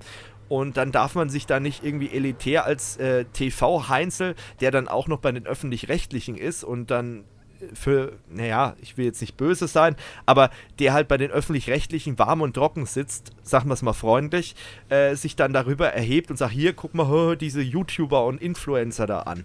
Also ähm, schwierig. Also muss ich ganz ehrlich sagen und, und vor allem nicht so. Also wenn er sich mit, dem in, mit den Inhalten von Montana Black beschäftigt hätte und gesagt, in dem Video anstelle so und so, da bin ich anderer Meinung oder das kann man so nicht stehen lassen, dann wäre ja was Fundiertes dahinter gewesen. Aber einfach so mal zu erwähnen, ja, hier der Bodensatz der Republik und hier äh, die Rechten beim, äh, bei Montana Black, schwierig, ganz schwierig. Vor allem, weil sich sein Content, sein Content halt nicht mit politisch rechten Themen beschäftigt. Also wir haben da jetzt nicht unbedingt den NPD-YouTube-Kanal bei ihm zu Gast oder so. Aber gut. Das nur mal so am Rande. Wer da noch mehr Infos möchte, wer sich da den in den Bodensatz der Gesellschaft begeben möchte, der kann ja in den Shownotes sich die Artikel mal angucken. Äh, da gibt es auch ein paar Aufzeichnungen. Da gibt es auch übrigens ein Reaction-Video vom ähm, Aaron Droschke. Den kennt vielleicht der an, ein oder andere von Hey Aaron. Ähm, der ist ja mittlerweile auch ähm, Medienunternehmer, kann man ja sagen. Wir waren ja äh, 2016, ist es glaube ich schon gewesen, waren wir ja auf dem Tuber Camp, der Georg und ich in Berlin. Ähm, das ist ja auch unter anderem von Aaron Troschke mit initiiert gewesen und ähm, sein einer Mitarbeiter, der war da auch mit vor Ort und also der hat mittlerweile eine Produktionsfirma für YouTube, der macht aber auch TV. Das heißt, der kennt beide Seiten und der hat darauf mal reagiert ähm, und er hat dann auch so ein bisschen noch kommentiert, dass er halt gemeint hat, ja, die ganzen TV-Heinis, die verstehen nicht, dass YouTube mittlerweile, dass da äh, Leute sind, die Gagen bekommen wie ein Thomas Gottschalk, wenn man das mal auf die YouTube-Einnahmen umrechnet. Die denken, sie kriegen so einen YouTuber für, für, was weiß ich, ein Appel und ein Ei in eine Sendung rein, aber das ist halt nun mal nicht so. Das sind auch mittlerweile in Anführungsstrichen Stars geworden, zwar nicht alle, also wir nicht, aber ähm, es gibt YouTuber, die sind halt so groß und dann muss man halt auch in solchen Dimensionen denken und nicht einfach nur, äh, und manche Sendungen, die wären wahrscheinlich neidisch, wenn sie so viele Klicks kriegen würden wie manch ein YouTuber. Aber gut, ist eine andere Geschichte. Gut, wie komme ich da auf Lidl? Äh, keine Ahnung. Ja, verkauft ähm. auch Kaffee und meistens die PCs sind auch so der Kaffeesatz der Gesellschaft. ja, gut, ich, ich hätte jetzt was anderes gesagt, aber äh, das ist eher eine andere Marktkette. Ähm. ja. Genau, nee, aber Lidl äh, möchte jetzt auch in einem anderen Gebiet mitspielen, wie Jan Böhmermann vielleicht, äh, der mit den Webleuten mitspielen möchte äh, möchte Lidl jetzt auch in einem anderen Bereich genau. mitspielen. Nicht nur bei den, bei den Lebensmitteln. Also Lidl möchte jetzt auch in den großen Sandkasten äh, des Cloud Computings mit einsteigen. Ähm, oh, oh. Allerdings muss man dazu sagen, es ist nicht Lidl direkt, es ist Schwarz, also die Muttergesellschaft von Lidl und noch anderen Supermarktketten wie jetzt, glaube äh, das Kaufland. sehe ich aber schwarz. Äh, ja, genau. Äh, die wollen jetzt auch nach dem AWS-Konzept Server vermieten. Also sprich, so auf die Art, ja, wir haben halt noch äh, Kapazitäten frei rumstehend. Wollt ihr die uns nicht äh, abmieten oder beziehungsweise unser Zeug drauf mieten. Äh, sie werben jetzt auch noch so ein bisschen damit, so ja, Cloud Made in Germany, ähm, alles DSGVO-konform und es sitzt hier schön in Deutschland und angeblich würde ja so viel Mittelstand äh, anderen Cloud-Diensten nicht vertrauen, die in, nicht in Deutschland sitzen. Ja, ob das jetzt einfach nur, äh, wie heißt es so schön, Marketeering-Wank ist oder ähm, ja. eben nicht. das sei mal dahingestellt, ob das jetzt was wird, aber ja. ich halte das persönlich eher für so eine klassische Marketing-Totgeburt. Ja, ja, es ist echt schwierig, weil wir haben ja schon seit Jahren haben wir Unternehmen, die die Deutschland Cloud hochleben lassen. Microsoft ist damit ja schon mal gegen die Wand gefahren. Gut, den hat es jetzt nicht so wehgetan, weil das war einfach ein, ein Projekt zwischen Telekom und Microsoft, ähm, was dann, glaube ich, nach zwei Jahren eingestampft wurde, weil man gemerkt hat, die Leute gehen deswegen auch nicht mehr in die Cloud äh, in Deutschland. Ähm, und jetzt hat man Anbieter, die schon seit Jahrzehnten Cloud machen. Wenn man sich einfach mal meine Freunde von 1 1 angucken oder von Strato, da kommen wir später auch nochmal dazu, zu den Vereinen, ähm, dann äh, merkt man, dass die ja schon seit zig Jahren Cloud Computing in Deutschland anbieten ähm, und es wird deswegen auch nicht mehr genutzt. Die Leute, die es haben wollen, die haben es vielleicht jetzt schon und Leute, die es geplant haben, die werden umsteigen. Aber deswegen hast du auch nicht mehr Verkäufe. Und es ist ja meistens auch so, dass du dann eher Systemhäuser im Hintergrund hast, die dann irgendwelche Lösungen, was weiß ich, du hast einen kleinen Mittelstand, äh, irgendeinen Handwerksbetrieb, dann hast du irgendeinen EDV-Fuzzi, der bei dir deine Server macht und der führt dann irgendwann mal so, ja, äh, die Cloud ein. Der sagt, Mensch, warum soll man den Server noch äh, bei dir stehen lassen? Äh, lass uns den doch einfach ins Rechenzentrum stellen. So, zack, bist in der Cloud. Aber du als äh, Mittelständler, dir ist es ja völlig scheißegal. Du sagst, hey, lieber EDVler, mach mal, kümmere dich darum, dass meine EDV läuft, dass mein Betrieb weiter funktioniert. Äh, aber da sagst du nicht, oh, jetzt muss ich mir aber hier bei AWS eine Instanz klicken. Das sagt kein normaler Handwerksbetrieb oder Mittelständler, sondern das macht alles der EDV, die EDV-Bude im Hintergrund. Und ähm, das ist halt so der Punkt, wo ich halt denke, dass dieses Marketing-Konzept mittlerweile totgeritten ist, Deutschland Cloud. Dass das einfach bei den Leuten nicht zieht, weil die Leute, die es wollen, die holen sich's. Ob das jetzt Deutschland Cloud heißt oder äh, Rechenzentrum in Deutschland oder Hosting oder Dedicated Server oder VPS oder ist eigentlich völlig wurscht. Also, wie du sagst, eigentlich aus meiner Sicht auch eher Marketing-Geblänkel. Naja, ähm, ja, kommen wir mal auf ein anderes Thema zurück. Äh, und zwar bei Lidl gibt es ja auch ab und zu mal Smartphones, glaube ich. Und äh, da haben wir 5G. Und da gibt es, glaube ich, auch noch was zu sagen. Genau, 5G. Genau, denn der britische Premierminister Boris Johnson, der will jetzt komplett den chinesischen Netzausrüster Huawei aus seinem Netz verbannen bis 2023. Und da das hat er auch selber gesagt, er will das machen, damit er da eine bessere Verhandlungsposition gegenüber den USA hat, die sehr allergisch reagieren, wenn man äh, Huawei in einem Meeting mal sagt. Ähm, jetzt aber meine andere Frage, wenn der eine bessere Verhandlungsposition will, bleibt dem doch eigentlich dann nur noch solche äh, tollen Produkte wie Cisco übrig? Nochmal. Äh, also, äh, die, wenn er jetzt vernünftige Technik haben will, äh, bleibt doch eigentlich, so wie ich es verstanden habe, momentan, was marktmäßig angeht, ist Huawei und Cisco sind so die, die äh, zwei. Äh, Ericsson okay. ist auch noch im Boot. Sind, glaube ich, sind es Schweden? Ich glaube, glaub, Ericsson müsste Schweden sein, ja. Und ich weiß nicht, ob Nokia da noch mitspielt, okay. aber Nokia hat auch mal eine Zeit lang Mobilfunk gemacht und ähm, ja, also die sind da noch mit im Boot und ähm, also es ist auf jeden Fall, so viel Auswahl hast du aktuell nicht, ähm, aber es wird noch kommen. Also ich kann es jetzt nicht nachvollziehen, aber ganz ehrlich, mit dem Brexit und so weiter, da nee, bei den Briten schwierig mit Nachvollziehbarkeit bei den Briten im Moment. Ähm, aber gut, wenn die, wenn die meinen, dass das eine gute Lösung ist, ähm, ja. Übrigens, apropos 5G, das muss ich noch kurz loswerden, auch Thema Verschwörungstheorien. Ich habe noch eine ganz witzige bei Heise gelesen, im Heise-Forum. Und da hat jemand gemeint, da ging es eben um Corona und 5G interessanterweise die Städte, in denen die Telekom schon 5G-Masten aufgebaut und in Betrieb genommen haben, die haben sehr niedrige Infektionszahlen. Also vielleicht ist es sogar ganz gut, dass 5G wie die Sonne praktisch die, die Viren abtötet. Ähm, fand ich ganz amüsant. Ist natürlich völliger Blödsinn, aber es ist halt witzig, weil zum Beispiel Darmstadt äh, ist ja so ein Probe 5G-Standort. Äh, ich glaube, die Allianz Arena in München haben sie jetzt gemacht. Ähm, gut, München, mh, hm, ja, äh, aber wie gesagt, Darmstadt fand ich ganz interessantes Beispiel, dass die da niedrige Infektionszahlen haben durch 5G. Ähm, ja, aber auch lustig oder, oder auch bedenklich eigentlich. Ähm, in Deutschland gibt es auch jede Menge Masten, die brennen. Also ich habe äh, ja jemanden bei der Telekom, der mir das gesteckt hat, der gesagt hat, also es ist kein Einzelfall und es ist nicht so, dass nur in Großbritannien die, die äh, Funkmasten brennen oder, oder kaputt gemacht werden, mutwillig von irgendwelchen esoterischen äh, Leuten, sondern das ist auch in Deutschland leider Gottes Realität mittlerweile. Also das äh, muss man sich mal geben. Also das ist schon echt bescheuert, aber gut. Oh Mann. Wieso haben die das damals nicht mit UMTS gemacht? ja, also.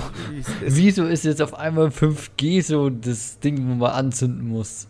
Da gab es Generationen vorher. Ja. Ja, das Mobilfunk ist ja schon immer so ein Thema. Also ich habe neulich von Stern TV ähm, habe ich gesehen, dass da irgendwie ein Beitrag geteilt wurde von den 80er Jahren irgendwie, wo es da um die ersten Mobiltelefone ging. Und ähm, da war dann auch schon das Thema hier mit ähm, Strahlung und ist es denn alles gesund und was weiß ich. Und man muss halt auch sagen, dass äh, natürlich ist alles, was du viel machst, ist, wenn ich jetzt, keine Ahnung, äh, das ganze Jahr über nur hier sitze, dann habe ich auch gesundheitliche Probleme. Wenn ich das ganze Jahr über ein Handy am Ohr habe, dann ist es vielleicht auch nicht gerade gesund. Aber das ist halt einfach, die, die Masse oder die Menge macht es halt einfach. Wenn ich das ganze Jahr über draußen in der Sonne stehe, den ganzen Sommer, äh, ohne Schutz, dann habe ich auch ein Problem. Na? Also von daher, äh, die Menge ist halt einfach das Gift. Aber gut, das erzählen mal irgendwelchen äh, Verschwörungstheoretikern. Ganz schwierig. Gut, was auch ganz schwierig ist, ist im Moment, oder was, was nervlich äh, zermürbend ist, ist auch gerade die Performance von einigen Strato äh, V-Servern. Äh, Strato ist ja der Hoster, der mittlerweile mit HP Baxter wird. ähm, hyper, hyper. Und äh, ja, ja, und, und Strato äh, und die ganz peinliche Werbespot, aber das ist gut, das ist halt eben Strato. Die gehören mittlerweile zu United Internet, also 1 und 1.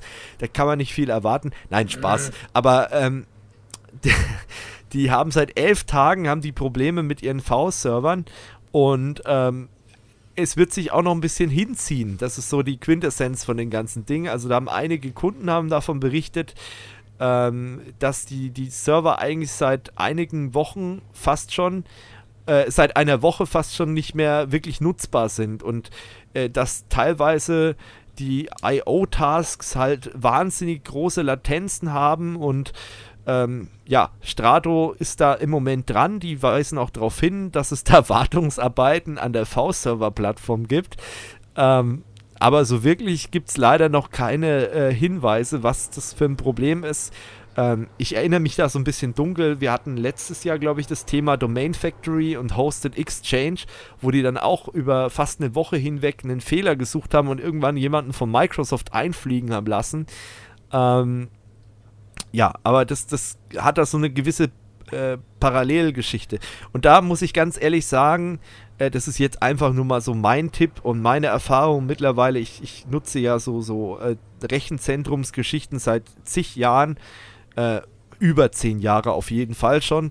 Und das ist halt so meine Erfahrung, die ich da gemacht habe, äh, ist manchmal wirklich, wenn du was hast oder was haben möchtest, was wirklich verfügbar ist, wo du nicht abhängig bist von irgendwelchen anderen Scheiß, dann A, ha, habe dein eigenes Blech und B, gehe nicht zu riesig großen Unternehmen, äh, weil das geht meistens schief. Wenn du da auf so einer riesengroßen Shared-Plattform bist und dir ist die Verfügbarkeit wichtig oder irgendwas, dann mach es bitte nicht und gehe da auf so eine riesig große Shared-Plattform. Das funktioniert nicht.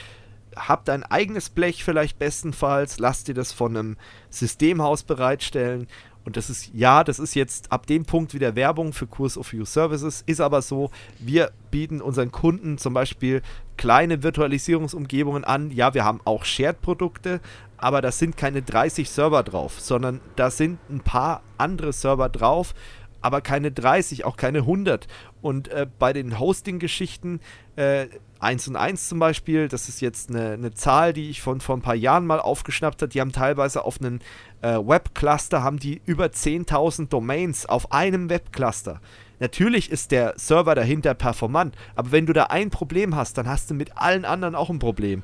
So, und deswegen da lieber ein paar Euro mehr ausgeben, was dediziertes haben oder was, wo man sich mit wenigen Kunden teilt und äh, nicht, wenn da ein Update gefahren wird, dass dann ein was weiß ich, tausende virtuelle Server in der, irgendwo in der Schieflage sind.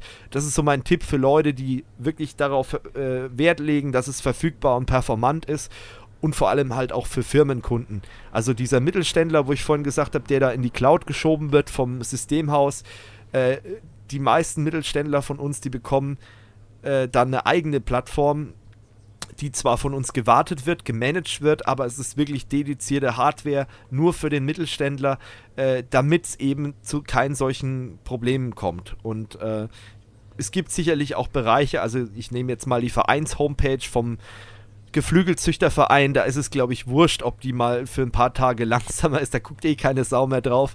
Aber äh, wenn es um Firmengeschichten geht, äh, richtig nervig und ähm, ja, es muss einfach nicht sein. Deswegen so meine Tipps dazu und ich wollte dazu einfach, also es ist jetzt kein Strato-Bashing, Gottes Willen. Ich kenne auch Leute, die sind mit Strato wirklich zufrieden.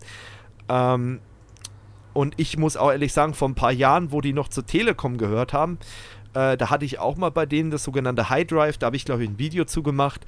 Ähm, fand ich ein gutes Produkt, hat durchaus gut funktioniert und ähm, aber es ist halt jetzt einfach so dieses Thema V-Server und ähm, es gibt öfters mal solche Probleme bei so Massenhostern und da gehört halt zu den Massenhostern auch eben Strato dazu mit ihren, was weiß ich, wie viel hunderttausend oder Millionen Kunden. Gut. Ja, wer auch sehr viele Kunden hatte und mittlerweile immer weniger bekommt, ist Oracle. Ähm, da habe ich einen Erfahrungsbericht, weil das hat ganz gut gepasst. Äh, Oracle hat jetzt äh, 25 Jahre MySQL, freie Datenbank MySQL feiern die gerade. Ähm, und ich habe jetzt so ein Kundenprojekt ähm, erlebt, äh, wo, wo, ich nur mit dem Kopf schütteln kann. Also da geht es um eine Oracle-Datenbank und ähm, die wird seit 2013 betrieben und hat da so was weiß ich, 4000 Euro Lizenzkosten abgerufen. Und jetzt äh, möchte man halt nach, naja, sieben Jahren, fast sieben Jahren, möchte man das Ganze auf eine aktuelle Plattform bringen. Und ähm, jetzt hat sich einmal der Lizenzpreis vervierfacht. Also wir sind jetzt bei 16.000 Euro, was ja auch schon mal Wahnsinn ist, wenn man äh, überlegt, es geht nur um eine Datenbank. Da ist die Fachanwendung ist da noch gar nicht dabei. Und es ist jetzt auch keine Anwendung, ähm, wo jetzt ein paar tausend Leute nutzen, sondern das nutzen vielleicht 40 Anwender oder so und dann sollst du dafür mal 16.000 Euro locker machen. Ähm, und das ist jetzt das eine. Das andere ist aber, dass äh, Oracle mittlerweile bei der Lizenzierung ähm, völlig frei dreht. Also die haben, die haben ja schon immer so Anwandlungen gehabt mit Virtualisierung, äh, da tun wir uns ganz schwer. Ne? Microsoft ist ja, da sind wir wieder beim Thema Microsoft und ich mag in dem Fall Microsoft mit äh, MS SQL, äh, weil Microsoft zumindest die Virtualisierung nicht komplett verteufelt und es ist ja zeitgemäß. Virtualisierung ist ja heutzutage eigentlich nicht mehr wegdenkbar. Ähm, und Microsoft sagt, okay, du kannst es lizenzieren, du musst halt sagen, hey, wie viel Cores äh, äh hast du in der VM drin und dann kannst du so einen ähm, Server lizenzieren. Bei Oracle ist es so, wenn du das Ding virtualisieren möchtest, dann ähm, konntest du in der Vergangenheit einen Trick anwenden. Da konntest du sagen, okay, ich habe einen Standalone Virtualisierungshost, nehmen wir jetzt einfach mal VMware, äh, und da habe ich dann meine Oracle-Datenbank drauf. Und das war ein Standalone-Server, weil wenn du das in einem Cluster betreibst, dann musst du alle Cluster-Nodes lizenzieren, wo die VM theoretisch liegen könnte. So, und was hat man dann gemacht? Okay, man hat dann einfach gesagt, okay, ich habe halt einen Standalone-Host, die VM, die bleibt dann halt immer auf diesem Host und ich muss halt dann den Drops schlucken, wenn ich den Host update, dann muss ich halt mal kurz die Datenbank runterfahren. Oder du, du hast dir halt dann zwei Hosts zusammen zu einem Cluster hingestellt oder drei, je nachdem, was du da einsetzt für ein System und hast dann halt nur diese drei äh, Cluster-Nodes lizenziert, aber du musstest nicht deine komplette Farm mit, was weiß ich, 20, 25 oder noch mehr äh, irgendwelchen physikalischen Servern lizenzieren. Ne? Ähm, ist zwar auch schon ungünstig und teuer gewesen, aber es geht noch bescheuerter. So, und aktueller Stand jetzt ist bei Oracle, du musst alle Server lizenzieren, die überhaupt ein Virtualisierungsbetriebssystem haben. Nicht nur die, die im gleichen Cluster sind wie dein Host, wo Oracle draufläuft, sondern alle. Also auch die, die technisch gar nicht, also zum Beispiel der VMware ESXi, wenn du den in der kostenlosen Variante betreibst, dann kannst du gar kein V-Motion machen. V-Motion ist das, wo du eine VM verschieben kannst, live migrieren kannst, äh, im, im Betrieb von, von Host zu Host schieben kannst. Das kann der gar nicht. Das hat er gar nicht lizenziert. Und selbst dann sagt Oracle, nö, das ist uns egal, das ist ein Hypervisor und du kannst ja dann trotzdem irgendwie die VM von diesem kostenlosen Host, der das nicht unterstützt, auf einen anderen Host verschieben. Deswegen musst du alle Hypervisor bei dir im Netzwerk lizenzieren. Und dabei ist es völlig egal, ob der jetzt mit einem vCenter, das gibt es ja auch noch, das ist ja das Produkt, wo du dann nutzen musst, wenn du live migrieren möchtest äh, von VMware, sondern es ist generell jeder Hypervisor zu lizenzieren. Und dann kann es für so ein Unternehmen, das ist jetzt ein Mittelständler, ähm, kann es sein, dass der dann irgendwann mal eine Summe von ein paar hunderttausend Euro auf dem Tisch hat für Oracle. Eine Datenbank, die am Anfang 4000 Euro gekostet hat, wo man sagt, ja okay, zahle ich, weil die Datenbank-Engine ist ja unter uns gesagt ja wirklich nicht schlecht von Oracle. Äh, aber wenn du dann sowas mitkriegst, äh, dann stellen sich dir alle Nackenhaare auf. Und das ist ein Unternehmen, das setzt halt viel auf Virtualisierung, macht ja auch heutzutage Sinn, ist ja State of the Art, wie man so schön sagt. Man virtualisiert halt viel, weil es halt praktisch ist und man das vielleicht auch für Backups ganz gut nutzen kann. Ähm, und das ist auch eine Firma, die ihre Datensicherung über Virtualisierung macht und äh, von außen halt über den Hypervisor. Und ähm, da macht es ja nur Sinn, dass man dann sagt, okay, äh, ich nutze ähm, auch eine virtuelle Maschine für meine Oracle-Datenbank. Und das ist halt so eine Geschichte, was jetzt Unternehmen scharenweise wahrscheinlich von Oracle wegtreibt. Und äh, das ist halt für mich sowas, wo ich sage, das ist die absolute Pest, was Datenbanken angeht. Also Leute, da kann ich nur davor warnen, äh, außer es geht halt wirklich nicht anders. Äh, die Firma wird sich jetzt eine Lösung suchen mit so einer sogenannten Oracle Appliance. Also sprich, da wird eine Hardware verkauft mit einem Oracle-System drauf, mit einer Software von Oracle, aber das ist nichts mit, ich virtualisiere das und, und äh, füge das in meine Umgebung ein und äh, habe irgendwie standardisiert als Hypervisor VMware oder was weiß ich, Microsoft oder irgendein Citrix äh, sondern ich muss mich dann Oracle beugen und muss mir dann so eine scheiß Appliance dahinstellen und bin dann total abhängig von Oracle und habe diese Vorteile von der Virtualisierung, die habe ich alle nicht mehr, weil Oracle scheinbar meint, ja, da müssen wir was eigenes machen. Und das auch noch sauteuer. Also, ähm, tut mir leid. Also das ist wirklich ähm, auch bei Kurs of You. Wir haben seit zum Glück haben wir vor, äh, wann haben wir migriert? Letztes Jahr äh, haben wir den Entschluss gefasst, ähm, von der kostenlosen Datenbank, also von MySQL, komplett wegzugehen. Also die ganzen Kurs of Use Server, ähm, die laufen alle mit entweder MariaDB oder mit Postgre ähm, Datenbanken, weil wir gesagt haben, wir wollen uns den ganzen Schmodder von Oracle einfach nicht mehr reinholen. Und das ist absolute Katastrophe.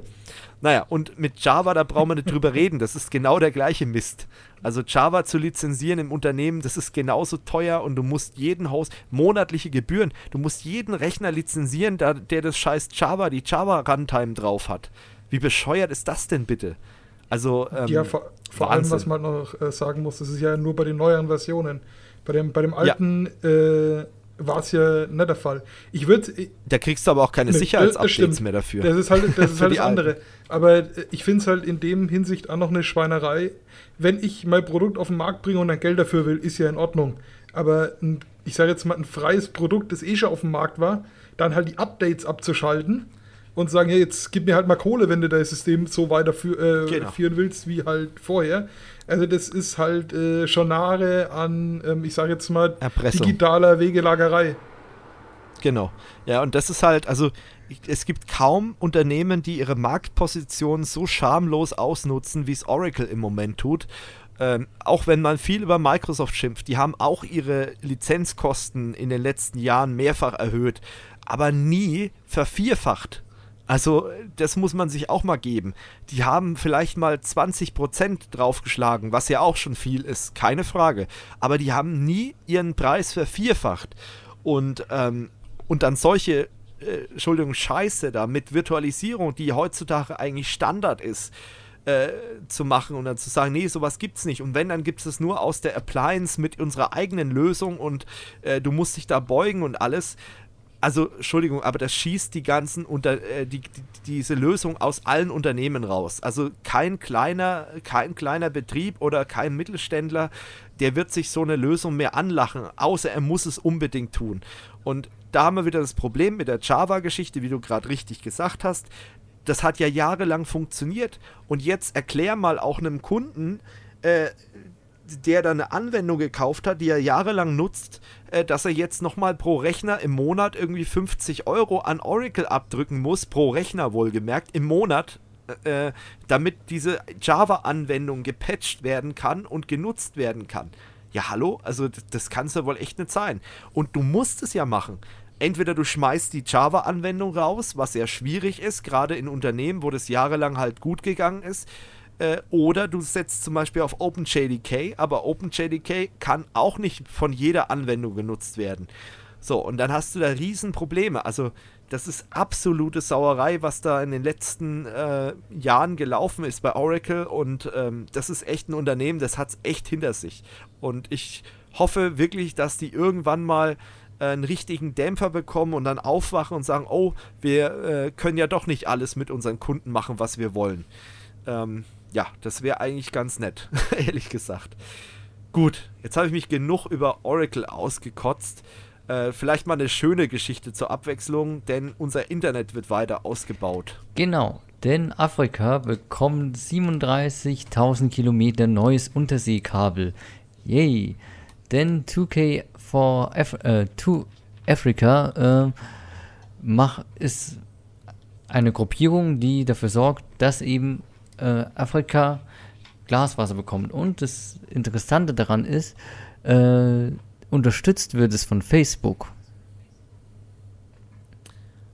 Ja, das ist wirklich. Ja, gut, da habe ich aber auch schon äh, öfters mal drüber gehört, dass Facebook viel ähm, was angeht, so, so Internetgeschichten, äh, auch in so Entwicklungsländern und so weiter, viel vorantreibt. Ähm, ja. Da würde ich jetzt einfach mal behaupten, ein Schelm, der Böses dabei denkt, äh, dass da einfach Natürlich. nur ein äh, bisschen mehr die Datenbank in die Datenbank schaufeln soll. Aber ja. äh, naja, gut, ähm, ich unterstelle hier jetzt mal niemandem böse Absichten, aber ja, vielleicht, vielleicht ja. sollte man, da, mal, mal, da mal drüber nachdenken. Da gab es ja schon äh, viele Projekte, auch ich glaube mal so ein äh, nee, das war Elon Musk mit den Ballons. Nee, nee, da verwechsel ich gerade was. Aber es gab von Facebook, da hast du schon recht, schon mal so ein ähm, Programm, wo die äh, da irgendwie WLAN ich glaub, aufbauen das war wollen. mit einer solarbetriebenen Drohne. Genau, die, einmal äh, also das. Mit, mit so Höhenkleidern. Und dann mit Elon Musk bist du gar nicht mal so weit weg, denn er wollte mit einer Falcon 9 äh, wollte er einen Satelliten auch hochschießen. Ja. Wo genau. aber leider die Rakete dann explodiert ist beim Start. Stimmt, ja, da war ja was. Aber das Thema, das war ja schon öfters auf dem Tisch und ähm, es, da hat auch äh, zum Beispiel Sascha Lobo hat da schon mal drüber berichtet und hat da sich auch schon drüber geäußert, ähm, wo er dann gesagt hat, naja, also es ist ja schön, dass die da Internet da hinbringen wollen, aber es ist halt auch problematisch, wenn für diese Entwicklungsländer, wenn die Leute dann so dran gewöhnt werden, all ihren also alle Informationen und alles über Facebook zu beziehen. Also dass dann für diese Leute einfach das Internet Facebook ist das ist dann halt wirklich schwierig und dass die Leute dann halt aus dieser Filterbubble da nicht mehr rauskommen. Und ähm, ich meine, die Gefahr, die besteht bei uns ja auch hier in Deutschland, dass äh, viele Leute aus den Social Medias eigentlich nicht mehr rauskommen. Aber das in diesen Ländern, äh, wenn Leute halt ans Internet herangeführt werden, ist die Gefahr halt noch viel größer, dass sie dann in dieser Filterbubble einfach drin bleiben und ihre politische Meinung und ihr Denken halt einfach maßgeblich von diesen, äh, von Facebook halt beeinflusst werden. Also sehe ich auch äh, sehr kritisch, muss ich ehrlich sagen. Aber gut, ähm, Internet ist prinzipiell erstmal ganz gut. Ja. Ähm, ähm, wie gesagt, man kann an der, ja. das allgemein verteufeln, aber die Sache ist halt wirklich so, wie du gesagt hast, wenn halt dann Facebook quasi als das Internet dann gilt. So, dass die normal ja. Internet bekommen, finde ich toll, finde ich super. Aber dann, das, so, in, das Internet ist Facebook. Schlechte Idee. Schwierig, ja. Bin ich voll dabei. Gut, äh, von einer Datenkrake zur anderen, zu Google. Ähm, die haben ja auch eine eigene Cloud und ähm, da gibt es auch regelmäßig natürlich irgendwelche Updates und ähm, Google möchte ja auch ähm, mit den ganz großen mitspielen, also mit AWS zum Beispiel von Amazon oder mit Azure von Microsoft. Und ähm, Google hat sich da jetzt als Partner VMware oder VMware ganz nach Neigung äh, mit ins Boot geholt und ähm, möchte jetzt den Leuten auch Virtualisierung da anbieten in der Cloud. Und ähm, finde ich als VMware bekennender VMware-Fan, muss ich ganz ehrlich sagen, die haben mich jetzt, seitdem ich IT mache, seit 2005, haben die mich durchgehend begleitet und ich habe eigentlich fast durchgehend, zumindest mit dem Hypervisor, wirklich gute Erfahrungen gemacht. Ähm, ja, und, und, und, diese Plattform wird da jetzt auch, oder, oder diese Technologie wird jetzt auch in der Google Cloud-Plattform Einzug halten. Ähm, und das ist jetzt ähm, schon angekündigt gewesen vor längerer Zeit. Ähm, aber jetzt soll es irgendwie konkret werden und es wird dann halt zum Beispiel auch möglich sein, so eine Art Hybridbetrieb äh, laufen zu lassen. Also ähnlich wie es zum Beispiel jetzt schon bei Microsoft abläuft mit Azure und äh, der ähm, Hyper-V-Plattform oder auch mit Office 365, dass ich zum Beispiel einen Exchange im Hybrid betreiben kann, äh, also ein Teil on-premise und ein Teil bei äh, Microsoft in der Cloud. Äh, das soll dann halt auch mit ähm, ja, mit, mit Google Cloud möglich sein und VMware, dass ich dann halt Workloads einzeln äh, von meiner On-Premise Cloud, wenn man so möchte, äh, von meiner On-Premise Virtualisierungsumgebung äh, einfach ins Rechenzentrum von Google migrieren lassen kann und ähm, dann habe ich da irgendwelche ausgelagerten Workloads.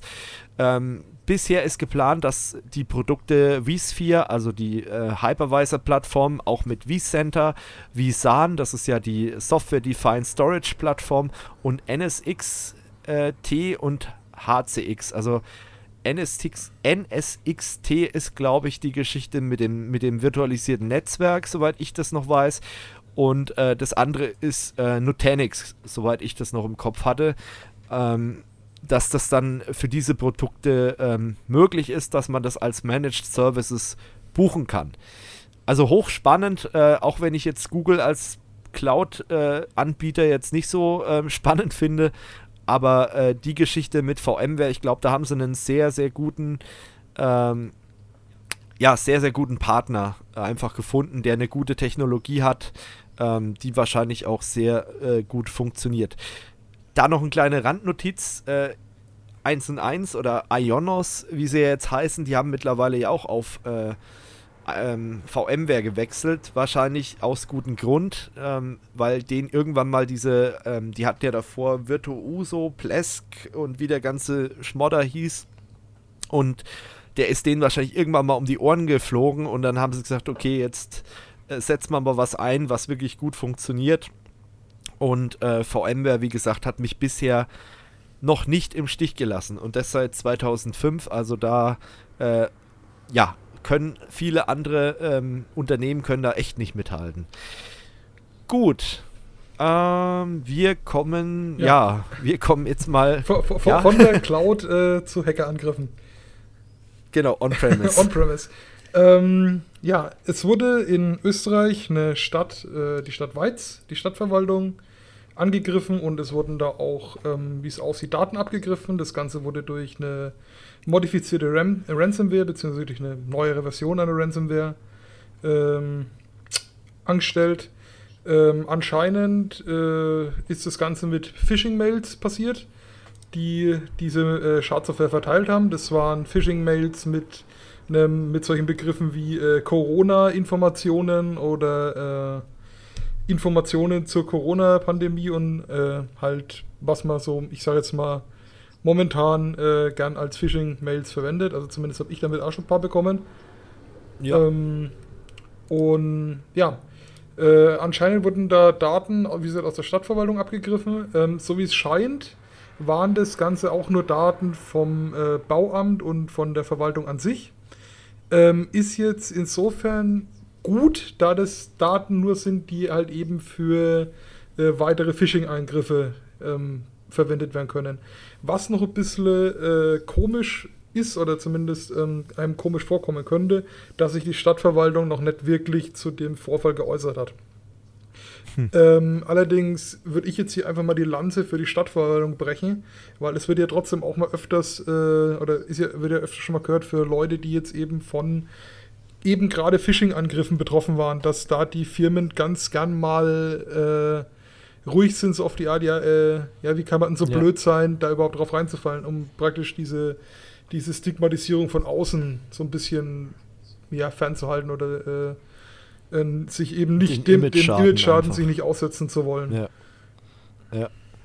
Ja, es gibt ja, also zumindest in Deutschland ist es ja so, dass du sowas melden musst ab einer gewissen äh, Geschichte. Also das ist einfach so äh, verpflichtend. Äh, DSGVO und dann IT-Grundschutz und wie, wie die ganzen Baustellen heißen, äh, die verpflichten dich halt dazu, dass du dann, äh, ich glaube, Bundesdatenschutzgesetz ist da auch so eine Geschichte. Also wenn sowas passiert, so ein Sicherheitsvorfall, dann musst du das auf jeden Fall melden und öffentlich machen. Äh, wie das allerdings in Österreich aussieht, keine Ahnung, wie die Ösis das handhaben, aber in Deutschland musst du es auf jeden Fall melden. Mhm. Ja, also wie schon gesagt, ähm, wirklich Sicherheits, also sicherheitskritische Daten sind eigentlich nur für die betroffenen Firmen da, ähm, wirklich. Hm. Ähm, es hat auch noch, es war auch noch so dabei, dass es da wohl in der Umgebung ein paar größere, größere Firmen geben muss, aber ähm, ja, was da jetzt bei nur rauskommt. Ähm, interessanterweise habe ich von einem Bekannten mal eine ähnliche Art von Phishing-Angriff, also dem auf die Firma abgezogen wurde, bei der er gearbeitet oder bei der er arbeitet. Äh, da wurden mhm. wohl durch irgendeinen Angriff mal Rechnungsdaten äh, erhalten und dann wurde damit äh, also gefakte Mails im Spearphishing-Prinzip an die mhm. Äh, Firma zurückgesendet. Also von daher ähm, für ja. die Betroffenen muss man da schon ziemlich aufpassen, weil so eine gut gemachte Spearphishing-Mail, da ist ja. Äh, keiner davor gefeit. Klar, genau, da habe ich auch noch ein Beispiel. Ähm, hatten wir jetzt erst ähm, im Unternehmen von einer ähm, Gaststätte, die, äh, wo wir mal unsere Weihnachtsfeier gefeiert hatten.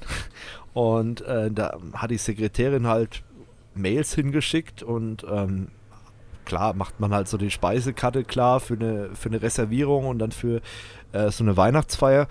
Und äh, da wurde auf eine E-Mail jetzt geantwortet, die, keine Ahnung, da, da, hatten wir vor drei Jahren oder so, hatten wir da Weihnachtsfeier. Und da wurde auf diese Mail geantwortet. Und da ist wahrscheinlich das Postfach von dem äh, Betreiber geknackt worden. Äh, übrigens auch Strato-Kunde. Äh, und ähm, von dort aus wurden dann halt massenhaft irgendwelche Phishing-Nachrichten verschickt. Äh, mit dem Hinweis, hey, äh, zu deiner Anfrage, ähm, zum Glück haben hatten die äh, Mitarbeiterinnen das so schnell hinterfragt und erkannt, dass da irgendwas nicht stimmen kann äh, und haben es dann äh, eben der IT-Abteilung gemeldet. Aber das, das sieht man mal wieder, dass sowas halt eben vorkommen kann. Und das war jetzt halt eher eine, eine relativ leicht durchschaubare äh, Geschichte gewesen, weil es halt eben eine Reservierungs-E-Mail von 2018 oder noch älter war.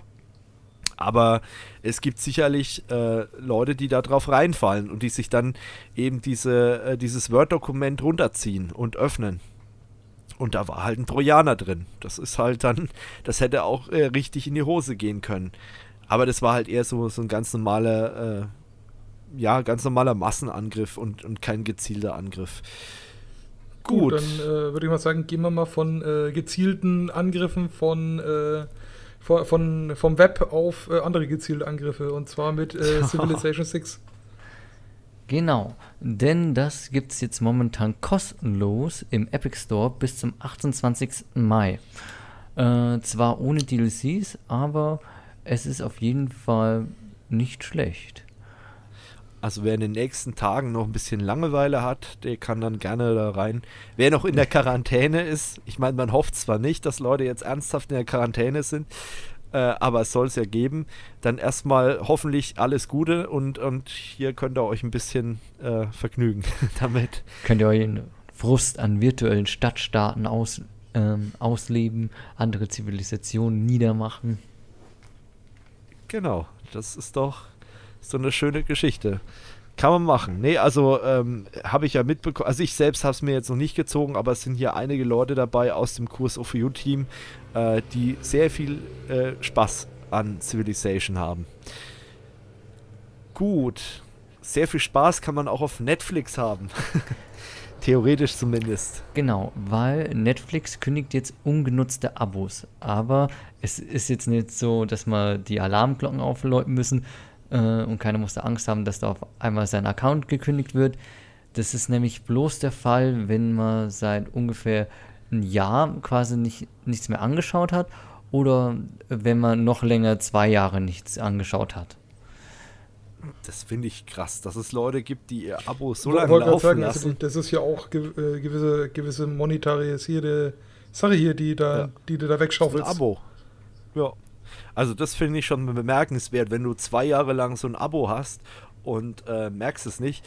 Ähm, das ist schon, schon heftig. Vor allem, ganz ehrlich, warum macht Netflix das? Weil ganz ehrlich, ich meine, das ist doch denen ihr Geld. Die könnten doch sagen, jo, das nehmen wir auch mit, die paar tausend Dollar oder was weiß ich, was ja, die da mit solchen ja, Leuten. Gut, die Frage ist halt immer noch, was der Datenbankaufwand oder was im Hintergrund, aber normalerweise so Firmen wie Netflix, es sollten ja die, die Server nicht mal müde schmunzeln bei sowas.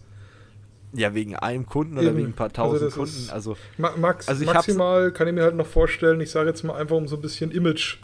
So, ja, wir, wir, wir kümmern ja. uns darum, dass du halt nicht eben drei Jahre oder wie lange dein Geld da rein versenkst. Ja, weil ja. das kann auch stimmen, weil die Sache ist, wie Netflix selber schreibt, das betrifft unter einem Prozent. Ja. Also ich könnte mir halt auch vorstellen, dass das vielleicht auch so eine Geschichte ist äh, zur Bereinigung der Kundendaten, um halt Investoren nachweisen zu können, können hey, wir haben so und so viele Millionen Nutzer, mhm. die auch wirklich aktiv sind. Und äh, vielleicht ist das noch ein Punkt, dass man da einfach seine äh, seine ganzen ähm, Geldgeber so ein bisschen äh, mit beschwichtigen oder informieren möchte, hey, wir haben wirklich so viele aktive Nutzer und es lohnt sich da Geld zu investieren. Beziehungsweise vielleicht also, auch ein bisschen, ich sage jetzt mal, äh, die eigenen Algorithmen reinzuhalten. Weil ähm, ja. im Grunde ist ja auch äh, das ganze Zeug mit, was wird geschaut und Halleluja. Und wenn dann irgendwelche Datenleichen rumliegen, ist es ja auch für den Algorithmus nicht unbedingt so ideal. Ja, stimmt. Weil letztendlich äh, jeder Kunde, der gar nichts schaut, äh, der zählt ja auch in die Statistik rein, wenn es darum geht, welche Serien sind erfolgreich. Und dann kann man sagen, okay, diese Serie, die wird von den, äh, so, äh, wie viel Millionen Leuten nicht geklickt und dann sind vielleicht 100.000 dabei, die ihr Abo sowieso nicht mehr benutzen. Dann ist es halt auch blöd für die Plattform. Also. Ja, aber da ja, denke also, ich schon, dass der Algorithmus da ein bisschen reinschaut, wie lange äh, ist der denn eigentlich schon nicht mehr da? Ja, sollte man eigentlich meinen, ja, richtig. Also so wirklich kann man es nicht durchschauen, aber vielleicht ist es einfach nur Marketing und hey, wir kümmern uns um unsere Kunden, auch wenn es eigentlich, auch wenn sie uns gar nicht mehr haben wollen äh, und sind einfach mal nett. Sowas soll es ja auch mal geben, dass Unternehmen mal nett sind. Anders als Oracle. ja, ja, ja, das ist wohl wahr. Naja, wer auch äh, vergleichsweise in der Kommunikation nett war, das ist Safe TV. Wir hatten ja schon drüber berichtet. Safe TV ist geknackt worden. Das ist so ein Online-Fernsehrekorder, äh, den man da sich äh, für Geld äh, buchen kann. Ähm, und die hatten ein Problem. Jetzt ist bekannt geworden durch eine Mail an Kunden. Ich bin auch betroffen gewesen, ähm, dass keine Kundendaten abgeflossen sind. Die hatten ihre Plattform jetzt noch ein paar Tage offline, die wollten wahrscheinlich noch ein paar Logs ziehen und halt sicherstellen, äh, wenn äh, vielleicht die Schwachstelle zu schließen, das wäre ja ganz lobenswert. Das war ja auch so die Intention, dass sie gesagt haben, hey, wir wollen jetzt erstmal ähm, ja, da, das, dass wir erstmal alles abdichten und erstmal alle Spuren sichern äh, und zumindest wissen, was da vor sich gegangen ist, bevor halt weiterhin die Plattform online ist und genutzt werden kann. Weil wenn der Angreifer noch im System ist und die Plattform ist online, kann er natürlich weiter was machen. Ähm, aber wie gesagt, jetzt ist wieder alles auf Anfang. Man bekommt, glaube ich, ein, zwei Monate geschenkt. Äh, zumindest habe ich da irgendwas gesehen, aber ich habe das Paket sowieso gekündigt gehabt und jetzt auf einmal habe ich jetzt noch eine längere Laufzeit äh, und bekomme da halt was geschenkt. Das ist auch ganz nett, aber ja, so wirklich äh, ja, ja, es wird mich nicht davon abhalten, sagen wir es mal so, äh, dass ich das einfach kündige. Ähm, ich gucke dafür viel zu wenig fern und das Zeug, was ich damals aufgezeichnet habe, das zeichne ich oder gucke ich mir jetzt in den Mediatheken an. Äh, da brauche ich auch kein Safe-TV dafür, aber ja, es gibt sicherlich Leute, die damit noch was anfangen können mit dem Dienst und die auch gerne noch fernschauen, aber da gehöre ich ehrlich gesagt nicht mehr dazu. Also fern ist für mich, Fernsehen ist für mich so ein bisschen, naja, äh, nicht mehr so relevant. Aber gut. Was aber noch relevant für mich ist, ist die Gamescom. Oh ja, denn die hat jetzt nun endlich ihr Digitalkonzept bekannt gegeben. Also die Gamescom äh, findet statt vom 27. bis 30. August.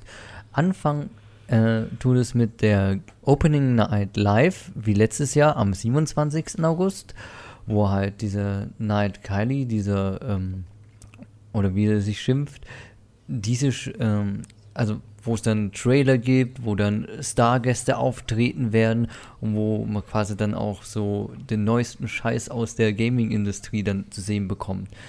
Die Tage darauf wird, dann gefüllt mit einem äh, von der Gamescom eigenen Programm, wie zum Beispiel einer Daily Show, wo dann ähm, sich Firmen dann quasi einbuchen können, äh, dass, sie, dass man quasi dann äh, seine Spiele zeigt.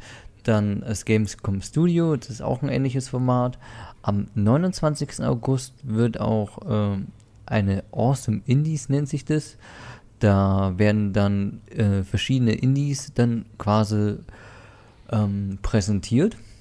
Und am 30. ist dann nochmal ein Best-of. Da werden quasi von den Moderatoren als die als besten bewerteten Trailer und Spiele-Events während dieser Zeit dann nochmal zusammengefasst äh, in einem po Paket dargestellt. Was man aber jetzt sagen muss, es scheint jetzt nicht so, als hätten sie unseren Podcast gehört, weil. Nein. Ja, das wäre zu gut, um wahr zu sein.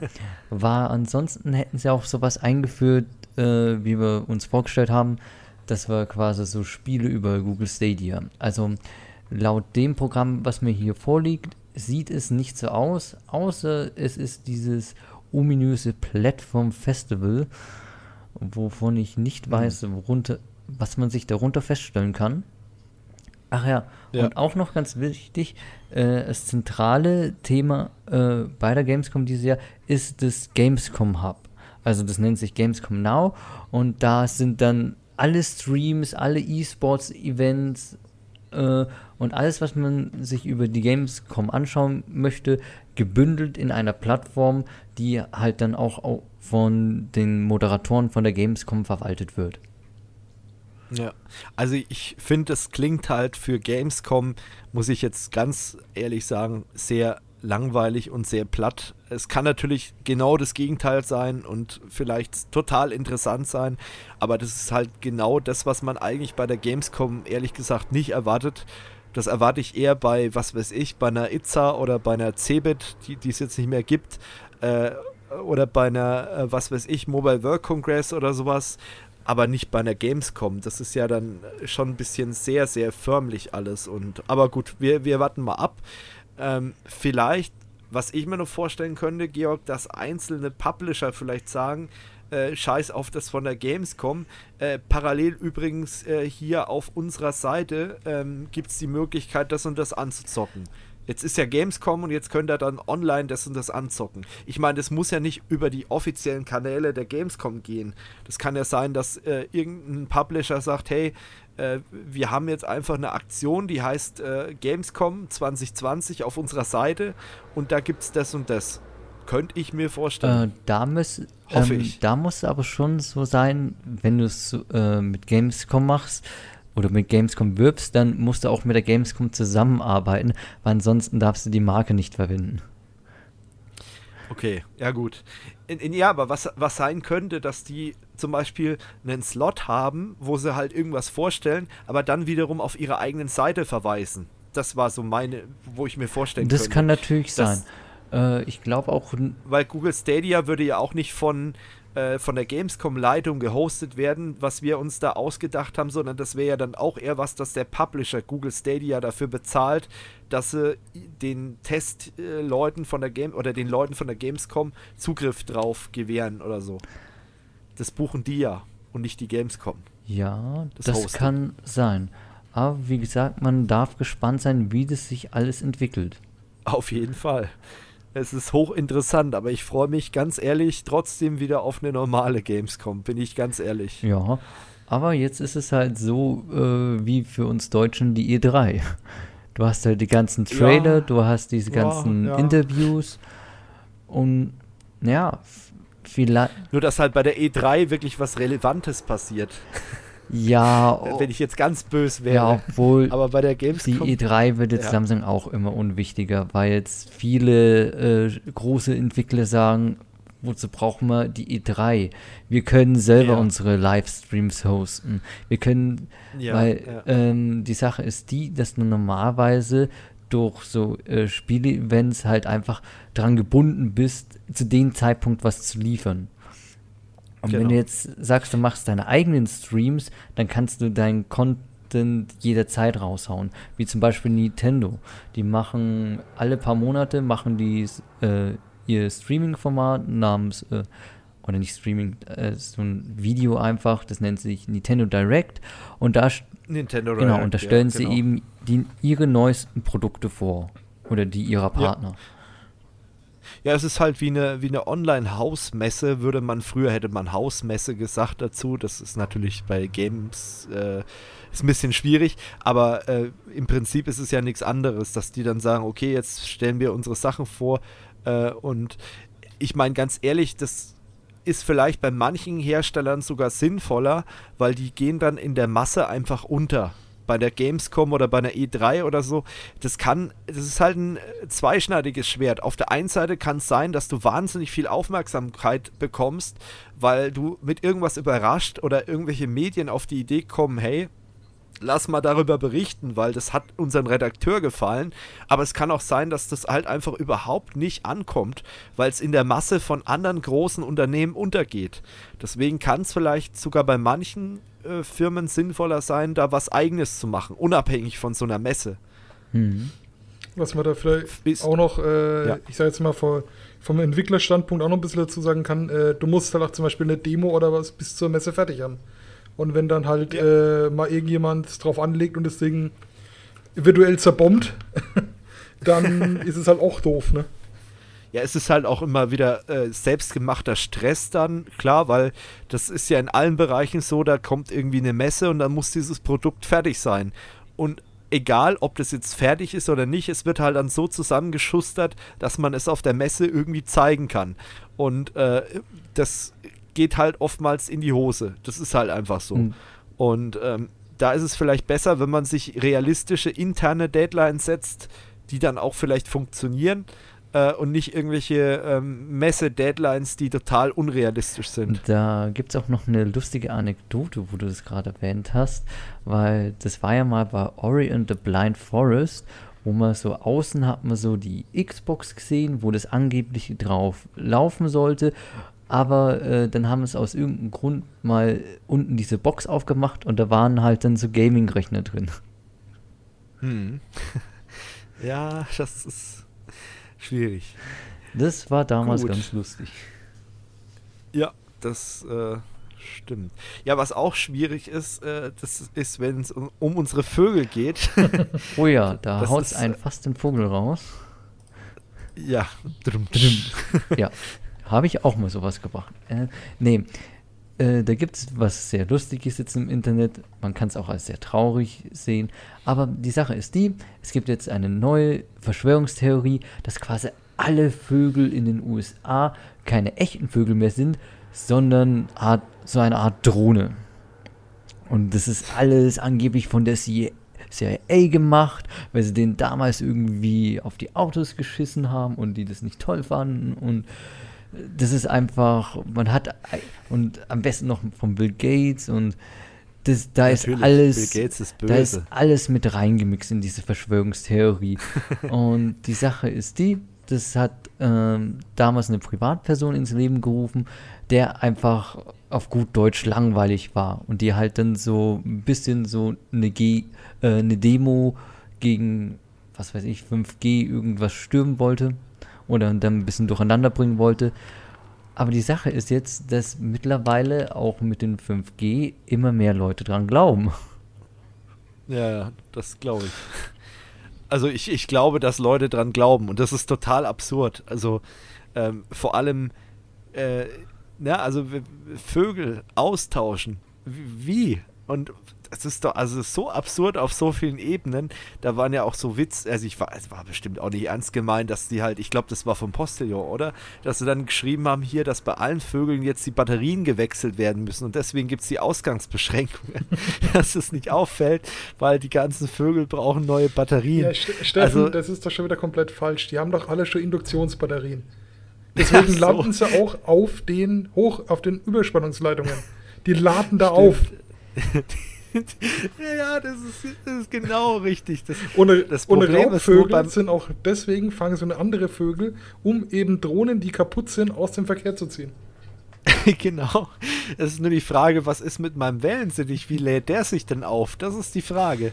Also ich könnte ihn ja mal fragen, warum er denn, äh, ne, also wer ihn, also wer ihn steuert und ähm, na, und wie er sich auflädt, aber ich glaube, ich werde keine Antwort kriegen, die äh, irgendwie naja, beobachtest ja, ist, du den nachts?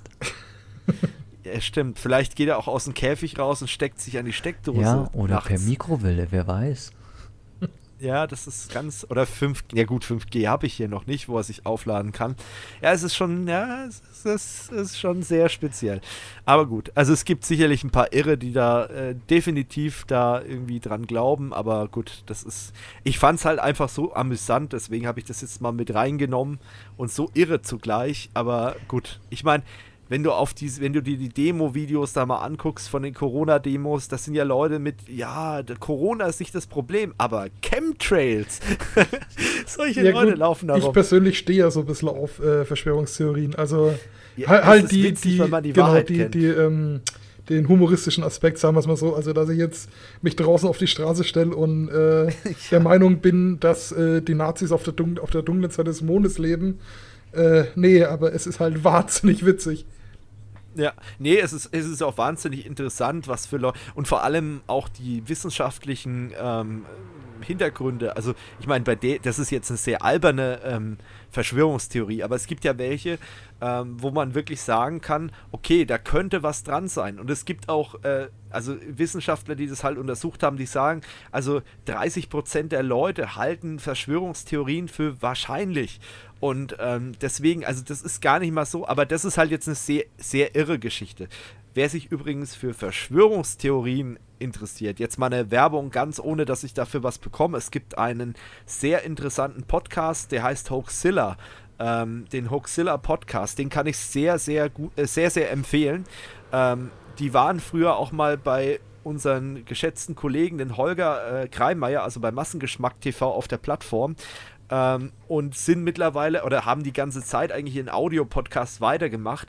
Und das ist halt ein wissenschaftlich kritischer Podcast, der halt auch sehr viele Verschwörungstheorien äh, auseinandernimmt, einfach anhand von wissenschaftlichen Belegen und dann versucht auch Erklärungen zu finden, warum Leute an so einen Schwachsinn glauben. Oder da war zum Beispiel auch das Chemtrail. Thema. Das ist wahrscheinlich eine der Folgen, die am meisten geklickt werden. Ähm, das wurde da halt auch mal auseinandergenommen. Und die nehmen halt dann auch viele Argumente der Leute, die daran glauben, äh, und widerlegen die halt auch. Deswegen finde ich den Podcast wirklich sehr äh, interessant. Äh, kann man sich mal, also gibt es wahrscheinlich auf allen Plattformen, der ist schon sehr alter Podcast. Also die, die machen schon seit Jahren, machen die das. Äh, aber auch wirklich sehr, sehr gut. Also kann ich äh, nur empfehlen. Hoaxilla Podcast wollte ich nur mal am Rande erwähnt haben. Ich, gut, was man auch. Ich will ja. noch was dazu sagen, weil gerne, ich finde eigentlich gerne. den Gedanken ganz interessant von Mike Metzler, der hier noch in den Artikel erwähnt wird. Der hat nämlich gesagt, die Menschen wollen wirklich an Verschwörungen glauben, aber noch mehr Menschen wollen sich über Menschen, die an Verschwörungen glauben, lustig machen. Wenn man, oh ja. ja äh, wenn man nun eine solch verrückte Verschwörungstheorie aufstellt und Mer Merchandise dafür erstellt, kann man die Produkte praktisch an beide Seiten verkaufen. Hm. Ein Geschäftsmodell. Ja. Also ähnlich, ich rieche ein Geschäftsmodell. Ähnlich wie beim Waffenhandel, man hat immer den eigenen Kundenkreis. ja, ja, stimmt. Ja. Gut. Äh, ja, wie komme ich da von, von da nach da? Das ist jetzt äh, schwierig. Äh, egal. Äh, Deutscher Computerspielpreis. Ist auch eine einzige Verschwörung. Nee, ähm. Könnte man meinen, wenn man sich die Videos von Giga von damals anguckt. Aber egal. Ja. Oh, ja. Kleine Empfehlung am Rande. Also zum, oh, zum ja. Deutschen Computerspielpreis 2020. Ähm, wie es wahrscheinlich keinen, der sich nur halbwegs mit der Materie befasst, äh, wundert, hat Anno 1800 gewonnen ähm, als bestes Spiel. Es hatte, glaube ich, auch letztes Jahr schon den deutschen Entwicklerpreis abgeräumt. Ähm, ich glaube, wir haben auch letztes Jahr schon mal über einen deutschen Videospielpreis geredet. Und ähm, die Folge müsste, denke ich, auch sogar noch irgendwo geben. Und deswegen durch jetzt mal, äh, äh, lasse ich mal meinen Kommentar dabei aus. Den haben wir auch in der Pre-Show schon äh, ordentlich besprochen. Ähm, ja, es gibt halt in Deutschland nur eine Handvoll große Entwickler und wenn man sich mal Anno anschaut, ich habe es jetzt das Wochenende lang schon ein bisschen gespielt, äh, da wurde halt auch mal wieder ordentlich Geld in die Entwickleröfen geschaufelt. Also es. Also berechtigt, ja, deiner ja. Meinung nach. Ja, es ist, ja, es ist auch wirklich schwierig. Was heißt berechtigt, halt konkurrenzlos berechtigt ist. Ja, genau. Also es ist so der FC Bayern unter den äh, ja. ja. unter den Entwicklern, ja. weil ich im Prinzip, es gibt halt aktuell äh, nichts Besseres aus dem eigenen Lande, das ist halt echt schwierig.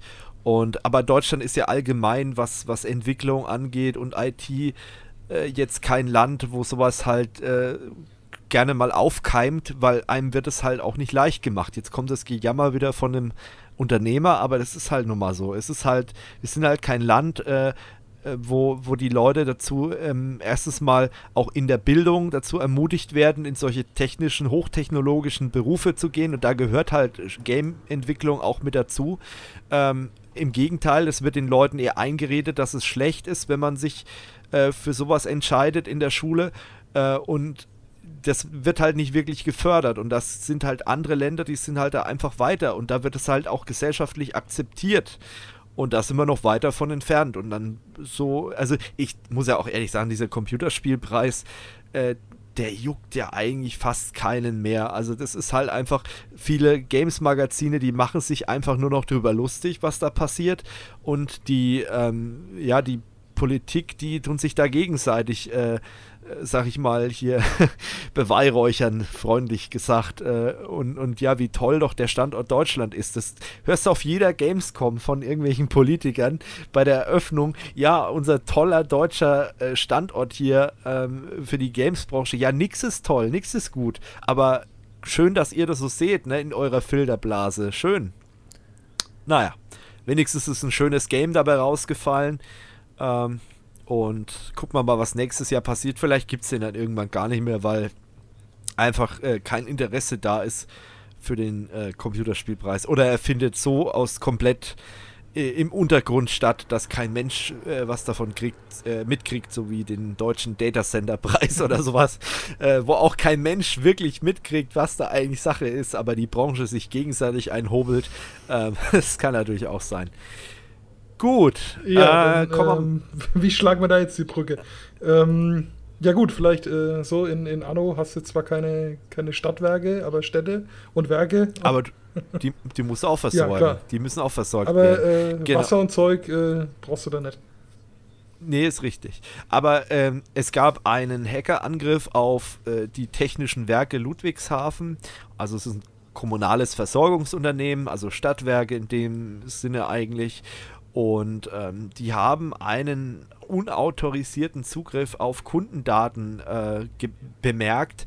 Ähm, betroffen sind da halt zum Beispiel Namen, Adressen, Kontoangaben und ähm, ja, und deswegen mussten die halt das Ganze einmal melden, das ist halt wieder diese Geschichte. Ähm, und zum anderen sind die ja auch ein Kritis-Unternehmen. Ne? Die Versorgung ist aktuell nicht äh, gefährdet. Das läuft für gewöhnlicherweise natürlich immer in getrennten Netzen, also würde ich jedem Stadtwerk empfehlen. Äh, aber so was ich kenne, äh, gibt es kein Stadtwerk, das praktisch ihre Büro oder ihre Office-IT zusammen mit der äh, Fernwirk- und, und Steuerungs-IT koppelt.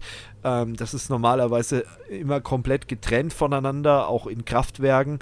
Ähm, aber wie gesagt, Kundendaten sind jetzt äh, in irgendwelchen Händen und ähm, die Hackergruppierung ist noch nicht wirklich bekannt. Also das macht die Sache natürlich nicht einfacher und es gab da eben verdächtige Aktivitäten und äh, Systeme wurden halt dann umgehend abgeschaltet und das war halt eben ein un unautorisierter Zugriff auf äh, Daten und da muss man halt jetzt mit, mit Forensikern und mit äh, IT-Sec-Experten muss man da halt jetzt wirklich jedes Bit auf gut Deutsch umdrehen und gucken, was da passiert ist. Ähm, und wichtig ist halt schon mal, dass die Versorgungssicherheit noch äh, sichergestellt ist. Aber es ist ein, ja, schreiben Sie auch selbst, bedauerlicher Vorfall. Und äh, da muss einfach jetzt was unternommen werden. Und vor allem, man muss auch rausfinden, was ist da passiert, wie sind die reingekommen äh, und habe ich denn eventuell noch mehr Lücken, äh, über die dann nächste Woche de der nächste Angriff gestartet werden kann. Ähm, also ich möchte nicht in der Haut der Leute dort sitzen, äh, sein im Moment, also das ist sicherlich nicht angenehm.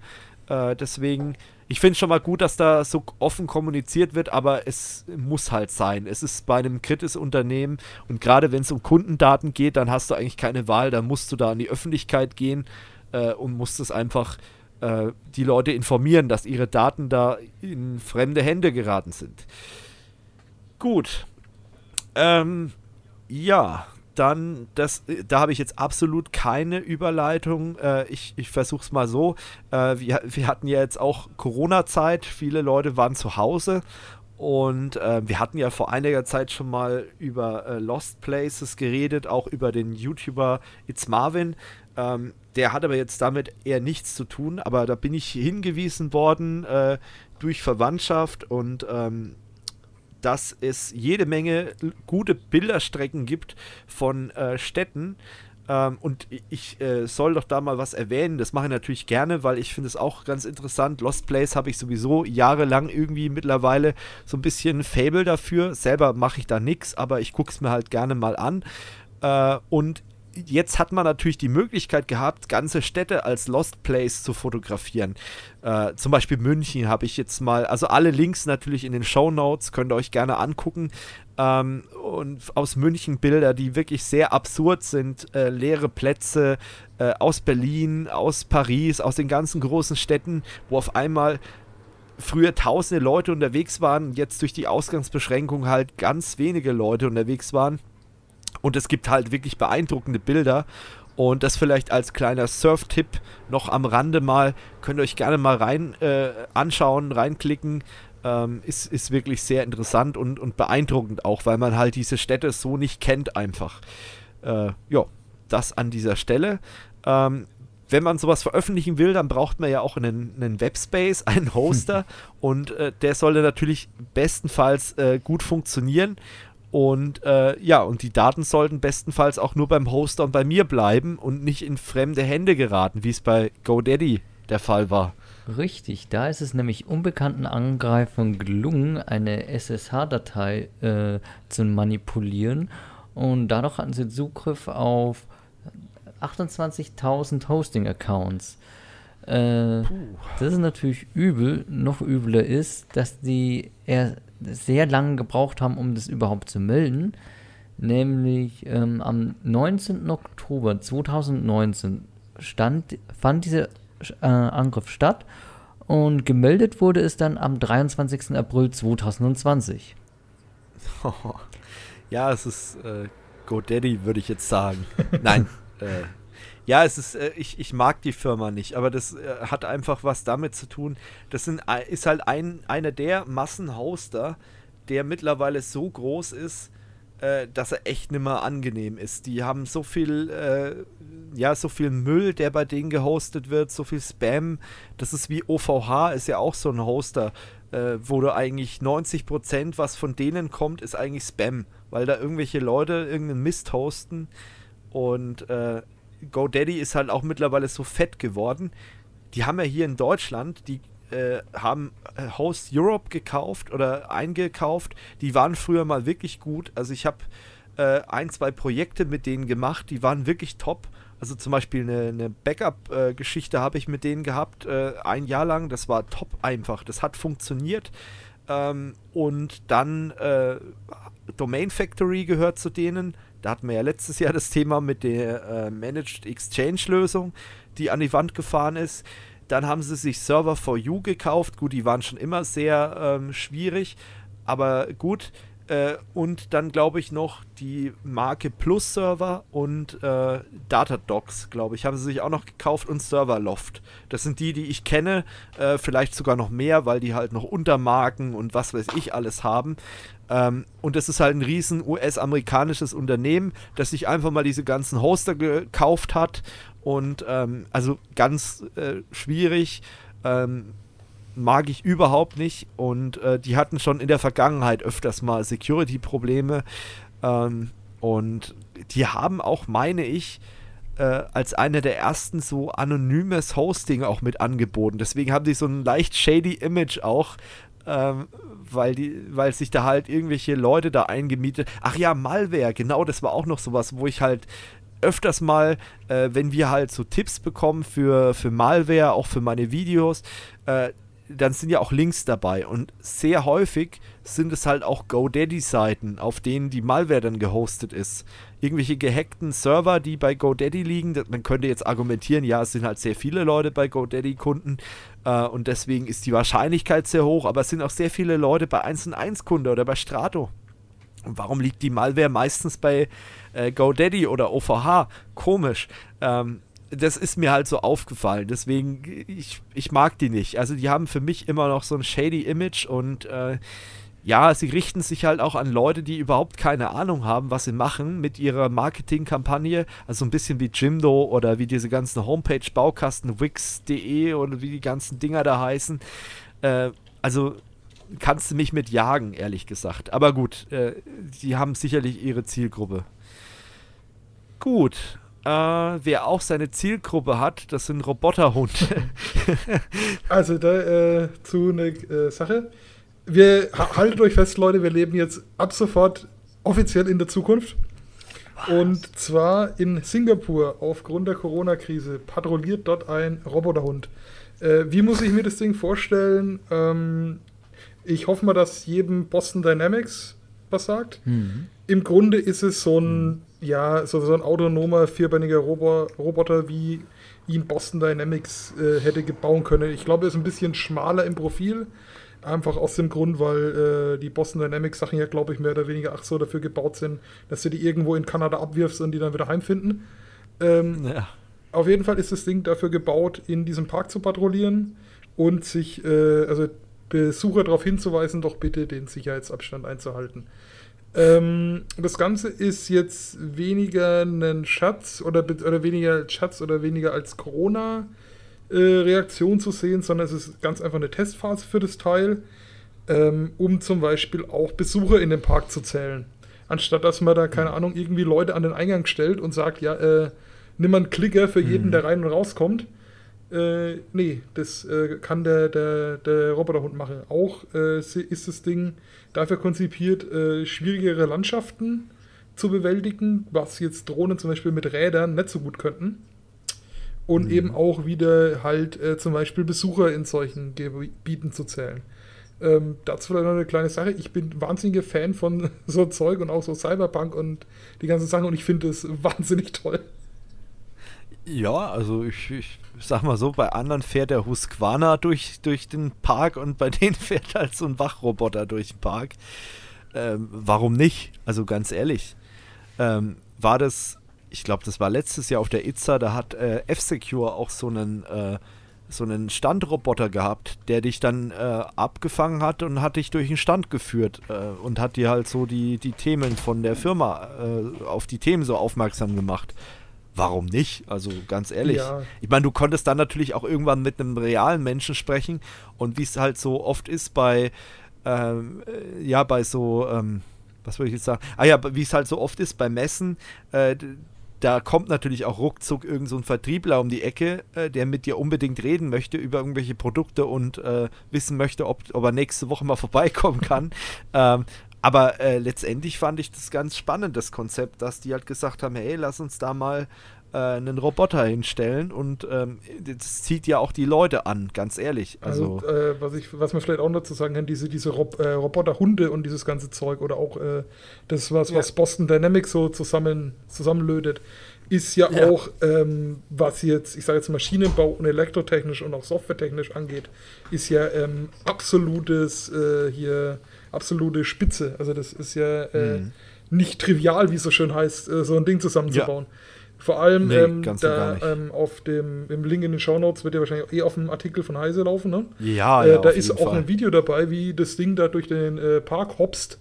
Das ist, ähm, also ich weiß es nicht, wie die uns, äh, unsere Zuhörer jetzt hier mit, mit äh, Robotik bewandert sind, aber das hat von so, ich sage jetzt mal so Baukasten, Spinnenrobotern, also ist das Ding ja Millionen entfernt. Ja, ja, es ist schon interessant. Ich meine, die Technik, die da eingesetzt, ich meine, der, der Anwendungsfall ist jetzt relativ banal, aber das kann sicherlich, äh, gerade jetzt auch, ich denke jetzt mal zum Beispiel an das Thema Pflege oder so, da kann so ein Roboter vielleicht schon wirklich ganz interessant sein. Also, äh, das muss man auch mal aus der äh, Position sehen. Also, dass äh, Robotik ja äh, in, in allen Bereichen eingesetzt werden kann und ähm, nicht nur für, für solche lapidaren Geschichten oder um halt daheim den Rasen zu mähen. Das sind halt so die einfachsten Formen oder die, die, die Bude auszusaugen. Ja, ne? also äh, zum, oder wenn man es jetzt auch zum Beispiel sieht, wie so, so Bürgerzählung und so weiter, äh, ich könnte mir das durchaus vorstellen, ach, keine Ahnung, für, ähm, dass die Dinger vielleicht mal das Ordnungsamt oder so ersetzen. Keine Ahnung, äh, ja. setzt eine Hundertschaft von den Dingern irgendwo in der Innenstadt aus ja. und du kriegst halt dann, keine Ahnung, auf dem, äh, vom äh, Lokalbetreiber auf dem Smartphone, wenn halt, keine Ahnung, mhm. der Blumenkasten eben im Radweg steht. Ja. Das, vor allem solche Dinge sind ja sogar robotermäßig relativ einfach zu lösen, indem du halt vordefinierte Bereiche hast. Ja, genau, das, das ist richtig. Ja, ähm, ich meine, warum nicht? Also ich bin da auch relativ aufgeschlossen ähm, und ich glaube halt ehrlich gesagt auch nicht, dass da jetzt so viele Arbeitsplätze ähm, dran glauben müssen. Ähm, ich glaube sogar eher, dass es halt äh, manche Bereiche, die halt jetzt so ein bisschen liegen bleiben, weil die, die armen Beamten da mit irgendwelchen Sachen belastet werden, äh, mit so, so, ich sag mal so Idiotenaufgaben belastet werden, die halt sehr stupide sind, die kann man ja dann einem Roboter geben. Und dann halt die Aufgaben, wo Kreativität und, und Brain-Exe gefragt ist, dass man die halt dann an Menschen übergibt. Und so einfache Sachen, wie, wie du sagst, Abstandsgeschichten, äh, Grenzgeschichten, was weiß ich, sind Mülleimer voll oder irgendwie oder Sachbeschädigungen erkennen und melden und solche Geschichten, dass das halt dann einfach über einen Roboter läuft und dass die sich halt dann um die wirklich wichtigen Dinge kümmern. Oder wie, wie man unsere Politik kennt, da haben die dann wieder mehr Zeit, das ist dann wieder mehr Zeit für noch mehr Bürokratie.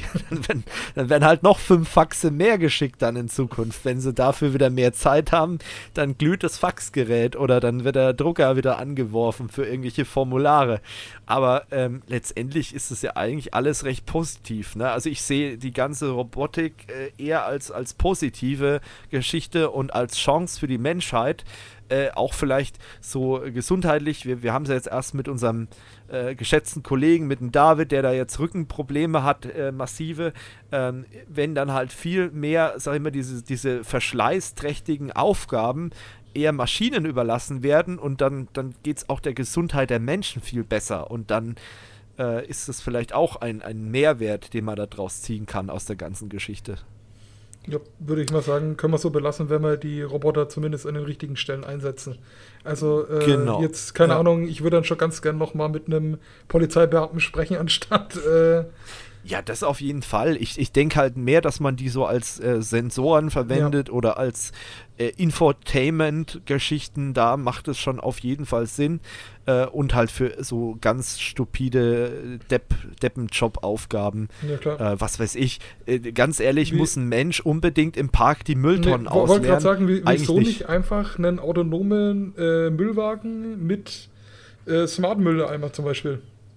Ja, oder einem Roboter, der dann von dem Ding rausfährt und zu dem Papierkorb hinfährt, den einhakt und dann zum Müllauto fährt, reinwirft und dann sich wieder draufstellt, wie es ja jetzt der normale Müllfahrer auch machen würde.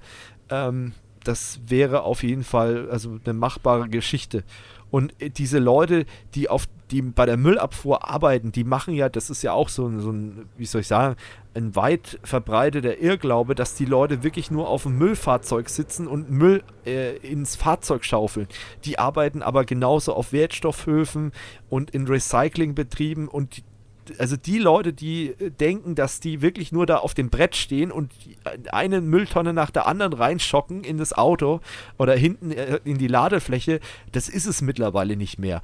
Und dann können die Leute sich auf andere Sachen konzentrieren, die vielleicht sogar wichtiger sind oder genauso wichtig sind wie das Recycling und Wiederaufbereitung von Müll. Da kann man die Leute dann da besser einsetzen und da muss man nicht die Arbeitskraft verschwenden mit irgendwie äh, ich, ich hau da irgendwelche Mülltonnen ins Auto hinten rein oder den Inhalt davon.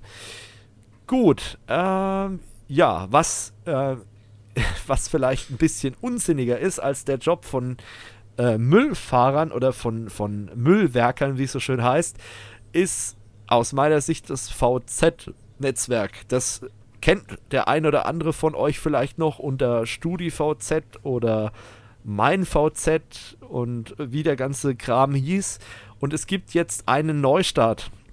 Also es gibt jetzt wieder das Gruppennetzwerk äh, VZ und äh, die haben jetzt sich neu gegründet und es gibt jetzt erstmal so eine Beta-Plattform unter vz.net kann man sich registrieren und es ist natürlich ausdrücklich gewünscht, dass da irgendwelches User-Feedback reinkommt.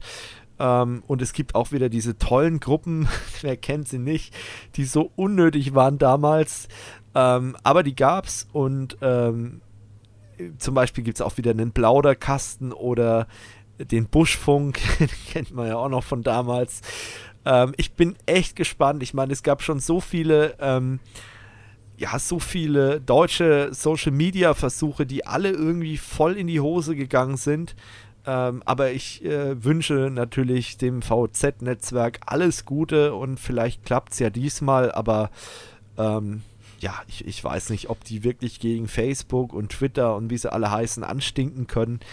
Ähm, es ist zumindest aktuell noch nicht so relevant, äh, dass ich mit, mit Kurs of You da unbedingt irgendwas drauf äh, packen müsste. Ich meine, wir sind bei Twitter, Facebook, äh, Instagram äh, sind wir vertreten, aber ich wüsste jetzt nicht, dass wir da auch unbedingt auch noch auf die äh, VZ-Plattform müssen. Also das äh, wäre mir ganz neu. Aber gut, äh, vielleicht gibt es den einen oder anderen, der sagt, der muss sich da unbedingt registrieren. Könnt ihr aber jetzt machen.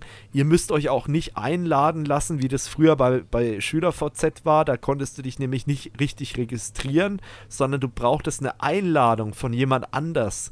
der dich dann, also es war so gesehen ein sehr exklusiver Kreis, der da war, der mittlerweile dann halt Millionen äh, User umfasst, aber die halt irgendwie die Werbung nicht geklickt haben oder irgendwas und dann war es halt doch nicht so relevant. Aber letztendlich war es ja ein sehr exklusiver Kreis, warum auch immer man das so gemacht hat. Ähm, ja, das ist auf jeden Fall äh, nicht mehr der Fall. Und ähm, ja, mal gucken, wie es der Plattform dann ergeht. Wird aktuell auch äh, bei AWS gehostet, also Thema Cloud. Äh, und dahinter steckt wohl der Lieferando-Gründer. mal gucken. Vielleicht wird es ja doch was. Gut, äh, was nichts mehr geworden ist, ist die Digitalisierung im Gemeinderat hier bei mir im Dorf. Äh, ich habe mir da so ein bisschen eine blutige Nase geholt, ähm, nachdem ich kritisiert habe, dass die eine Gemeinderatssitzung in unserer großen Sporthalle hier durchgeführt haben, äh, was ich halt richtig lächerlich fand, weil ähm, ich meine, man hätte ja auch einfach äh, ja, eine Videokonferenz machen können, Microsoft Teams oder von mir aus auch irgendwas anderes oder auch Jitsi zum Beispiel, wenn man halt jetzt irgendwie äh, Datenschutzbedenken äh, hat ähm, bei so einer anderen Lösung. Aber nein, was machen die? Äh, nehmen halt die große Halle und setzen sich da zusammen und das halt jetzt mehrfach. Der ganze Mist muss jedes Mal aufgebaut werden, abgebaut werden. Äh, die, die Leute haben ja trotzdem ein gewisses Restrisiko gehabt, äh, weil ich meine, letztendlich halten sie sich in einem geschlossenen Raum auf, auch wenn der relativ groß ist, aber äh, muss das sein? Also ich finde es alles ein bisschen sehr äh, fragwürdig. Das habe ich kommentiert. Da habe ich dann auf Facebook dann von einem Gemeinderatsmitglied ein, eine Schelte bekommen, ähm, so nach dem Motto, ja, wie kann man denn den Leuten zumuten, äh, ja, solche Technologie zu nutzen und ähm, was war noch die Aussage? Damit kommen doch, kommen doch die meisten Leute eh nicht klar aus dem Gemeinderat. Also das spricht jetzt nicht gerade so für den Gemeinderat, also zumindest nicht für die Ansichten, die wir hier so vertreten. Ähm, fand ich sehr, sehr schade. Also man hat es nicht mal versucht, Ähm, man hätte ja auch den Leuten das auch einfach mal, ich meine, mit Sicherheit hat jeder aus dem Gemeinderat, weil so alt sind die dann wirklich nicht, äh, hat irgendwie ein Smartphone und da sich die App aus dem App Store zu ziehen und dann über Smartphone an so eine Teams-Konferenz oder meinetwegen, wenn man ganz äh, mutig ist, Zoom-Konferenz teilzunehmen, äh, das wäre jetzt echt nicht das Problem gewesen. Aber gut, das hat mich so ein bisschen gefrustet, wo ich gedacht habe, das kann doch echt nicht wahr sein. Ah, was ist denn daran so schwer? Aber es hat halt hier nicht funktioniert und dann äh, alles, alles kompliziert und, und äh, wurde halt alles niedergeredet und nee, wir wollen wieder zurück an den Schreibtisch und mit Stift und Zettel und dann wird da hier unsere äh, Gemeinderatssitzung lieber so gemacht und ja. Dann war auch noch irgendwie so ein Argument, es gibt ja Abstimmungen und die müssen da durchgeführt werden und wie soll das dann dann funktionieren mit dem Handzeichen? Ja gut, ich meine, da gibt es Möglichkeiten, so Online-Votings zu machen oder so äh, oder Abstimmungen zu machen äh, über Chat. Also das wäre schon alles möglich gewesen. Also wenn ich allein an die ganzen Twitch-Streamer denke oder auch an den Kollegen Adam Wolke von Skyline TV, der da mittlerweile ja seine, seine Votings über den Chat macht. Also es wäre alles möglich gewesen. Man hätte es nur mal ausprobieren müssen und mal äh, wirklich offen sein müssen für neue Technologien. Äh, fand ich sehr, sehr schade. Da habe ich mich drüber aufgeregt, deswegen wollte ich das jetzt hier mal öffentlich nochmal äh, rauskotzen, weil mich das wirklich ein bisschen aufgeregt hat. Und ähm, ja, ich meine, wenn wenn jede Gemeinde so arbeitet und so weitermacht, dann äh, ist Digitalisierung in Deutschland echt ganz schwierig. Also einfach schade. Naja. Gut. Ähm, dann kommen wir zu einer anderen Geschichte, das nochmal am Ende. Äh, die Telekom hat ja zusammen mit SAP oder SAP mit der Telekom äh, haben ja zusammen schon mal jetzt angefangen mit der Corona-Warn-App, also mit dieser Contact, Contact Tracing App. Also, dass man praktisch, wir haben ja schon mal drüber geredet, in der letzten Folge, dass man praktisch protokolliert, mit wem hattest du Kontakt, das Ganze über Bluetooth. Und äh, da gab es so ein paar Aufreger. Ich meine, mittlerweile sind die da schon ein bisschen weiter. Aufreger war einfach der, ähm, man hat halt gedacht, okay, die geben jetzt wirklich Gas. Stattdessen, was machen diese Riesenfirmen SAP und Telekom? Hauen erstmal ein über 70-seitiges User Journey raus, wo genau beschrieben wird, wie der User äh, an die App rankommt, äh, was ein App Store ist, wird dort beschrieben und ähm, welche Marketingmaßnahmen da ergriffen werden. Äh, und das hat halt viele Leute verunsichert, gerade die halt sehr praktisch veranlagt sind. Die haben halt dann oft sich gefragt und haben gesagt, sag mal, wäre das nicht sinnvoller gewesen, einem kleinen Unternehmen, so einer Entwicklerbude oder einer mittelständischen Bude das zu geben, anstatt so, ein, so zwei Riesenkonzernen, die sich erstmal wieder halb zu Tode verwalten mit irgendwelchen User Journeys und so weiter äh, bis überhaupt die erste Zeile Code mal geschrieben ist, weil letztendlich ist das ja kein Hexenwerk, sowas zu coden. Äh, aber da wird halt jetzt erstmal so ein riesen User Journey rausgehauen. Ähm, ja, ganz schwierige Sache. Ich weiß nicht, Tobi, bei euch ist das auch Thema User Journey bei irgendwelchen Anwendungsentwicklungsprojekten? Äh, zum, zumindest ist mir noch keins untergekommen. Ähm, okay. Wenn, dann wird das Zeug wahrscheinlich eh eher bei, bei Content oder bei, bei den äh, Marketingleuten liegen. Ähm, genau. Das ist ja jetzt ja. auch nicht so, dass ich, äh, kann man ja mal noch sagen, ich bin ja noch Azubi, weil ich ja, ja. Äh, so wahnsinnig erfolgreich studiert habe. ja gut, das ist, ist jetzt auch kein, äh, wie soll man sagen, kein Charakterfehler, gerade bei solchen Studienbereichen. Naja, ähm, ja, aber, also wie gesagt, ich ähm, bin an so ein Ding noch nie rangekommen. Ähm, ja, bei uns in der Firma nee, ist es auch so, dass wir vielleicht nicht unbedingt so die, moder äh, die modernsten Praxen oder die, äh, den größten praktischen Ansatz daran haben, aber den kriegen wir als Entwickler so zumindest in dem Umfang jetzt mit User Journey ja. und dem ganzen Spaß nicht so wirklich mit. Ja, ja ich frage mich halt, äh, wäre es nicht sinnvoller gewesen, also da gehe ich wirklich mit, äh, dieses Projekt nicht diesen zwei riesigen Konzernen zu geben. Gut, man kann wieder argumentieren, äh, die haben vielleicht schon die nötige Erfahrung, aber man muss auch sagen, die haben auch schon einige Sachen in den Sand gesetzt. Äh, und äh, SAP-Entwicklung ist jetzt nicht gerade günstig und Telekom ist jetzt auch nicht gerade dafür bekannt, dass die gute Preise machen. Ähm, ich, ich weiß es nicht. Die, also man wird sehen. Äh, ja, nehm, hm? mach nur. Ja. die, ja. die andere Frage ist, ähm, ist jetzt SAP und Telekom äh, wirklich eine Firma oder Firmen, die ich sagen würde, ja, entwickel mir mal eine App. Also ich weiß es nicht, ich denke jetzt ja. bei SAP ja dann doch eher an halt eben SAP-Software, also an, an ERP-Systeme, ERP den ganzen Spaß und bei Telekom dann doch eher an, äh, Netzwerk an Netzwerkstruktur. Und, ja, ja, genau. Ja, das ist halt, äh, ich, ich weiß es auch nicht, ob das so glücklich gewählt ist. Natürlich, vielleicht war der Hintergrund ja, SAP kann Datenbank, aber da gibt es ja auch Oracle. dann, hätte man, dann hätte man ja auch Oracle nehmen können. Nein, aber es ist halt, also ich, ich finde es halt schon hochinteressant. Vielleicht hat man die auch gewählt, weil die ja bei der Mehrheit der Bevölkerung, meint man vielleicht, äh, noch einen relativ guten Stand haben, weil SAP ist ja zumindest, was jetzt so ähm, wo wir wieder beim Thema Gates äh, sind. Äh, SAP steckt ja auch jede Menge Geld in, in so ähm, ja, Charity-Geschichten und, und spendet und in, in Entwicklung von Impfstoff äh, wird auch investiert und Krebsforschung und was weiß ich alles.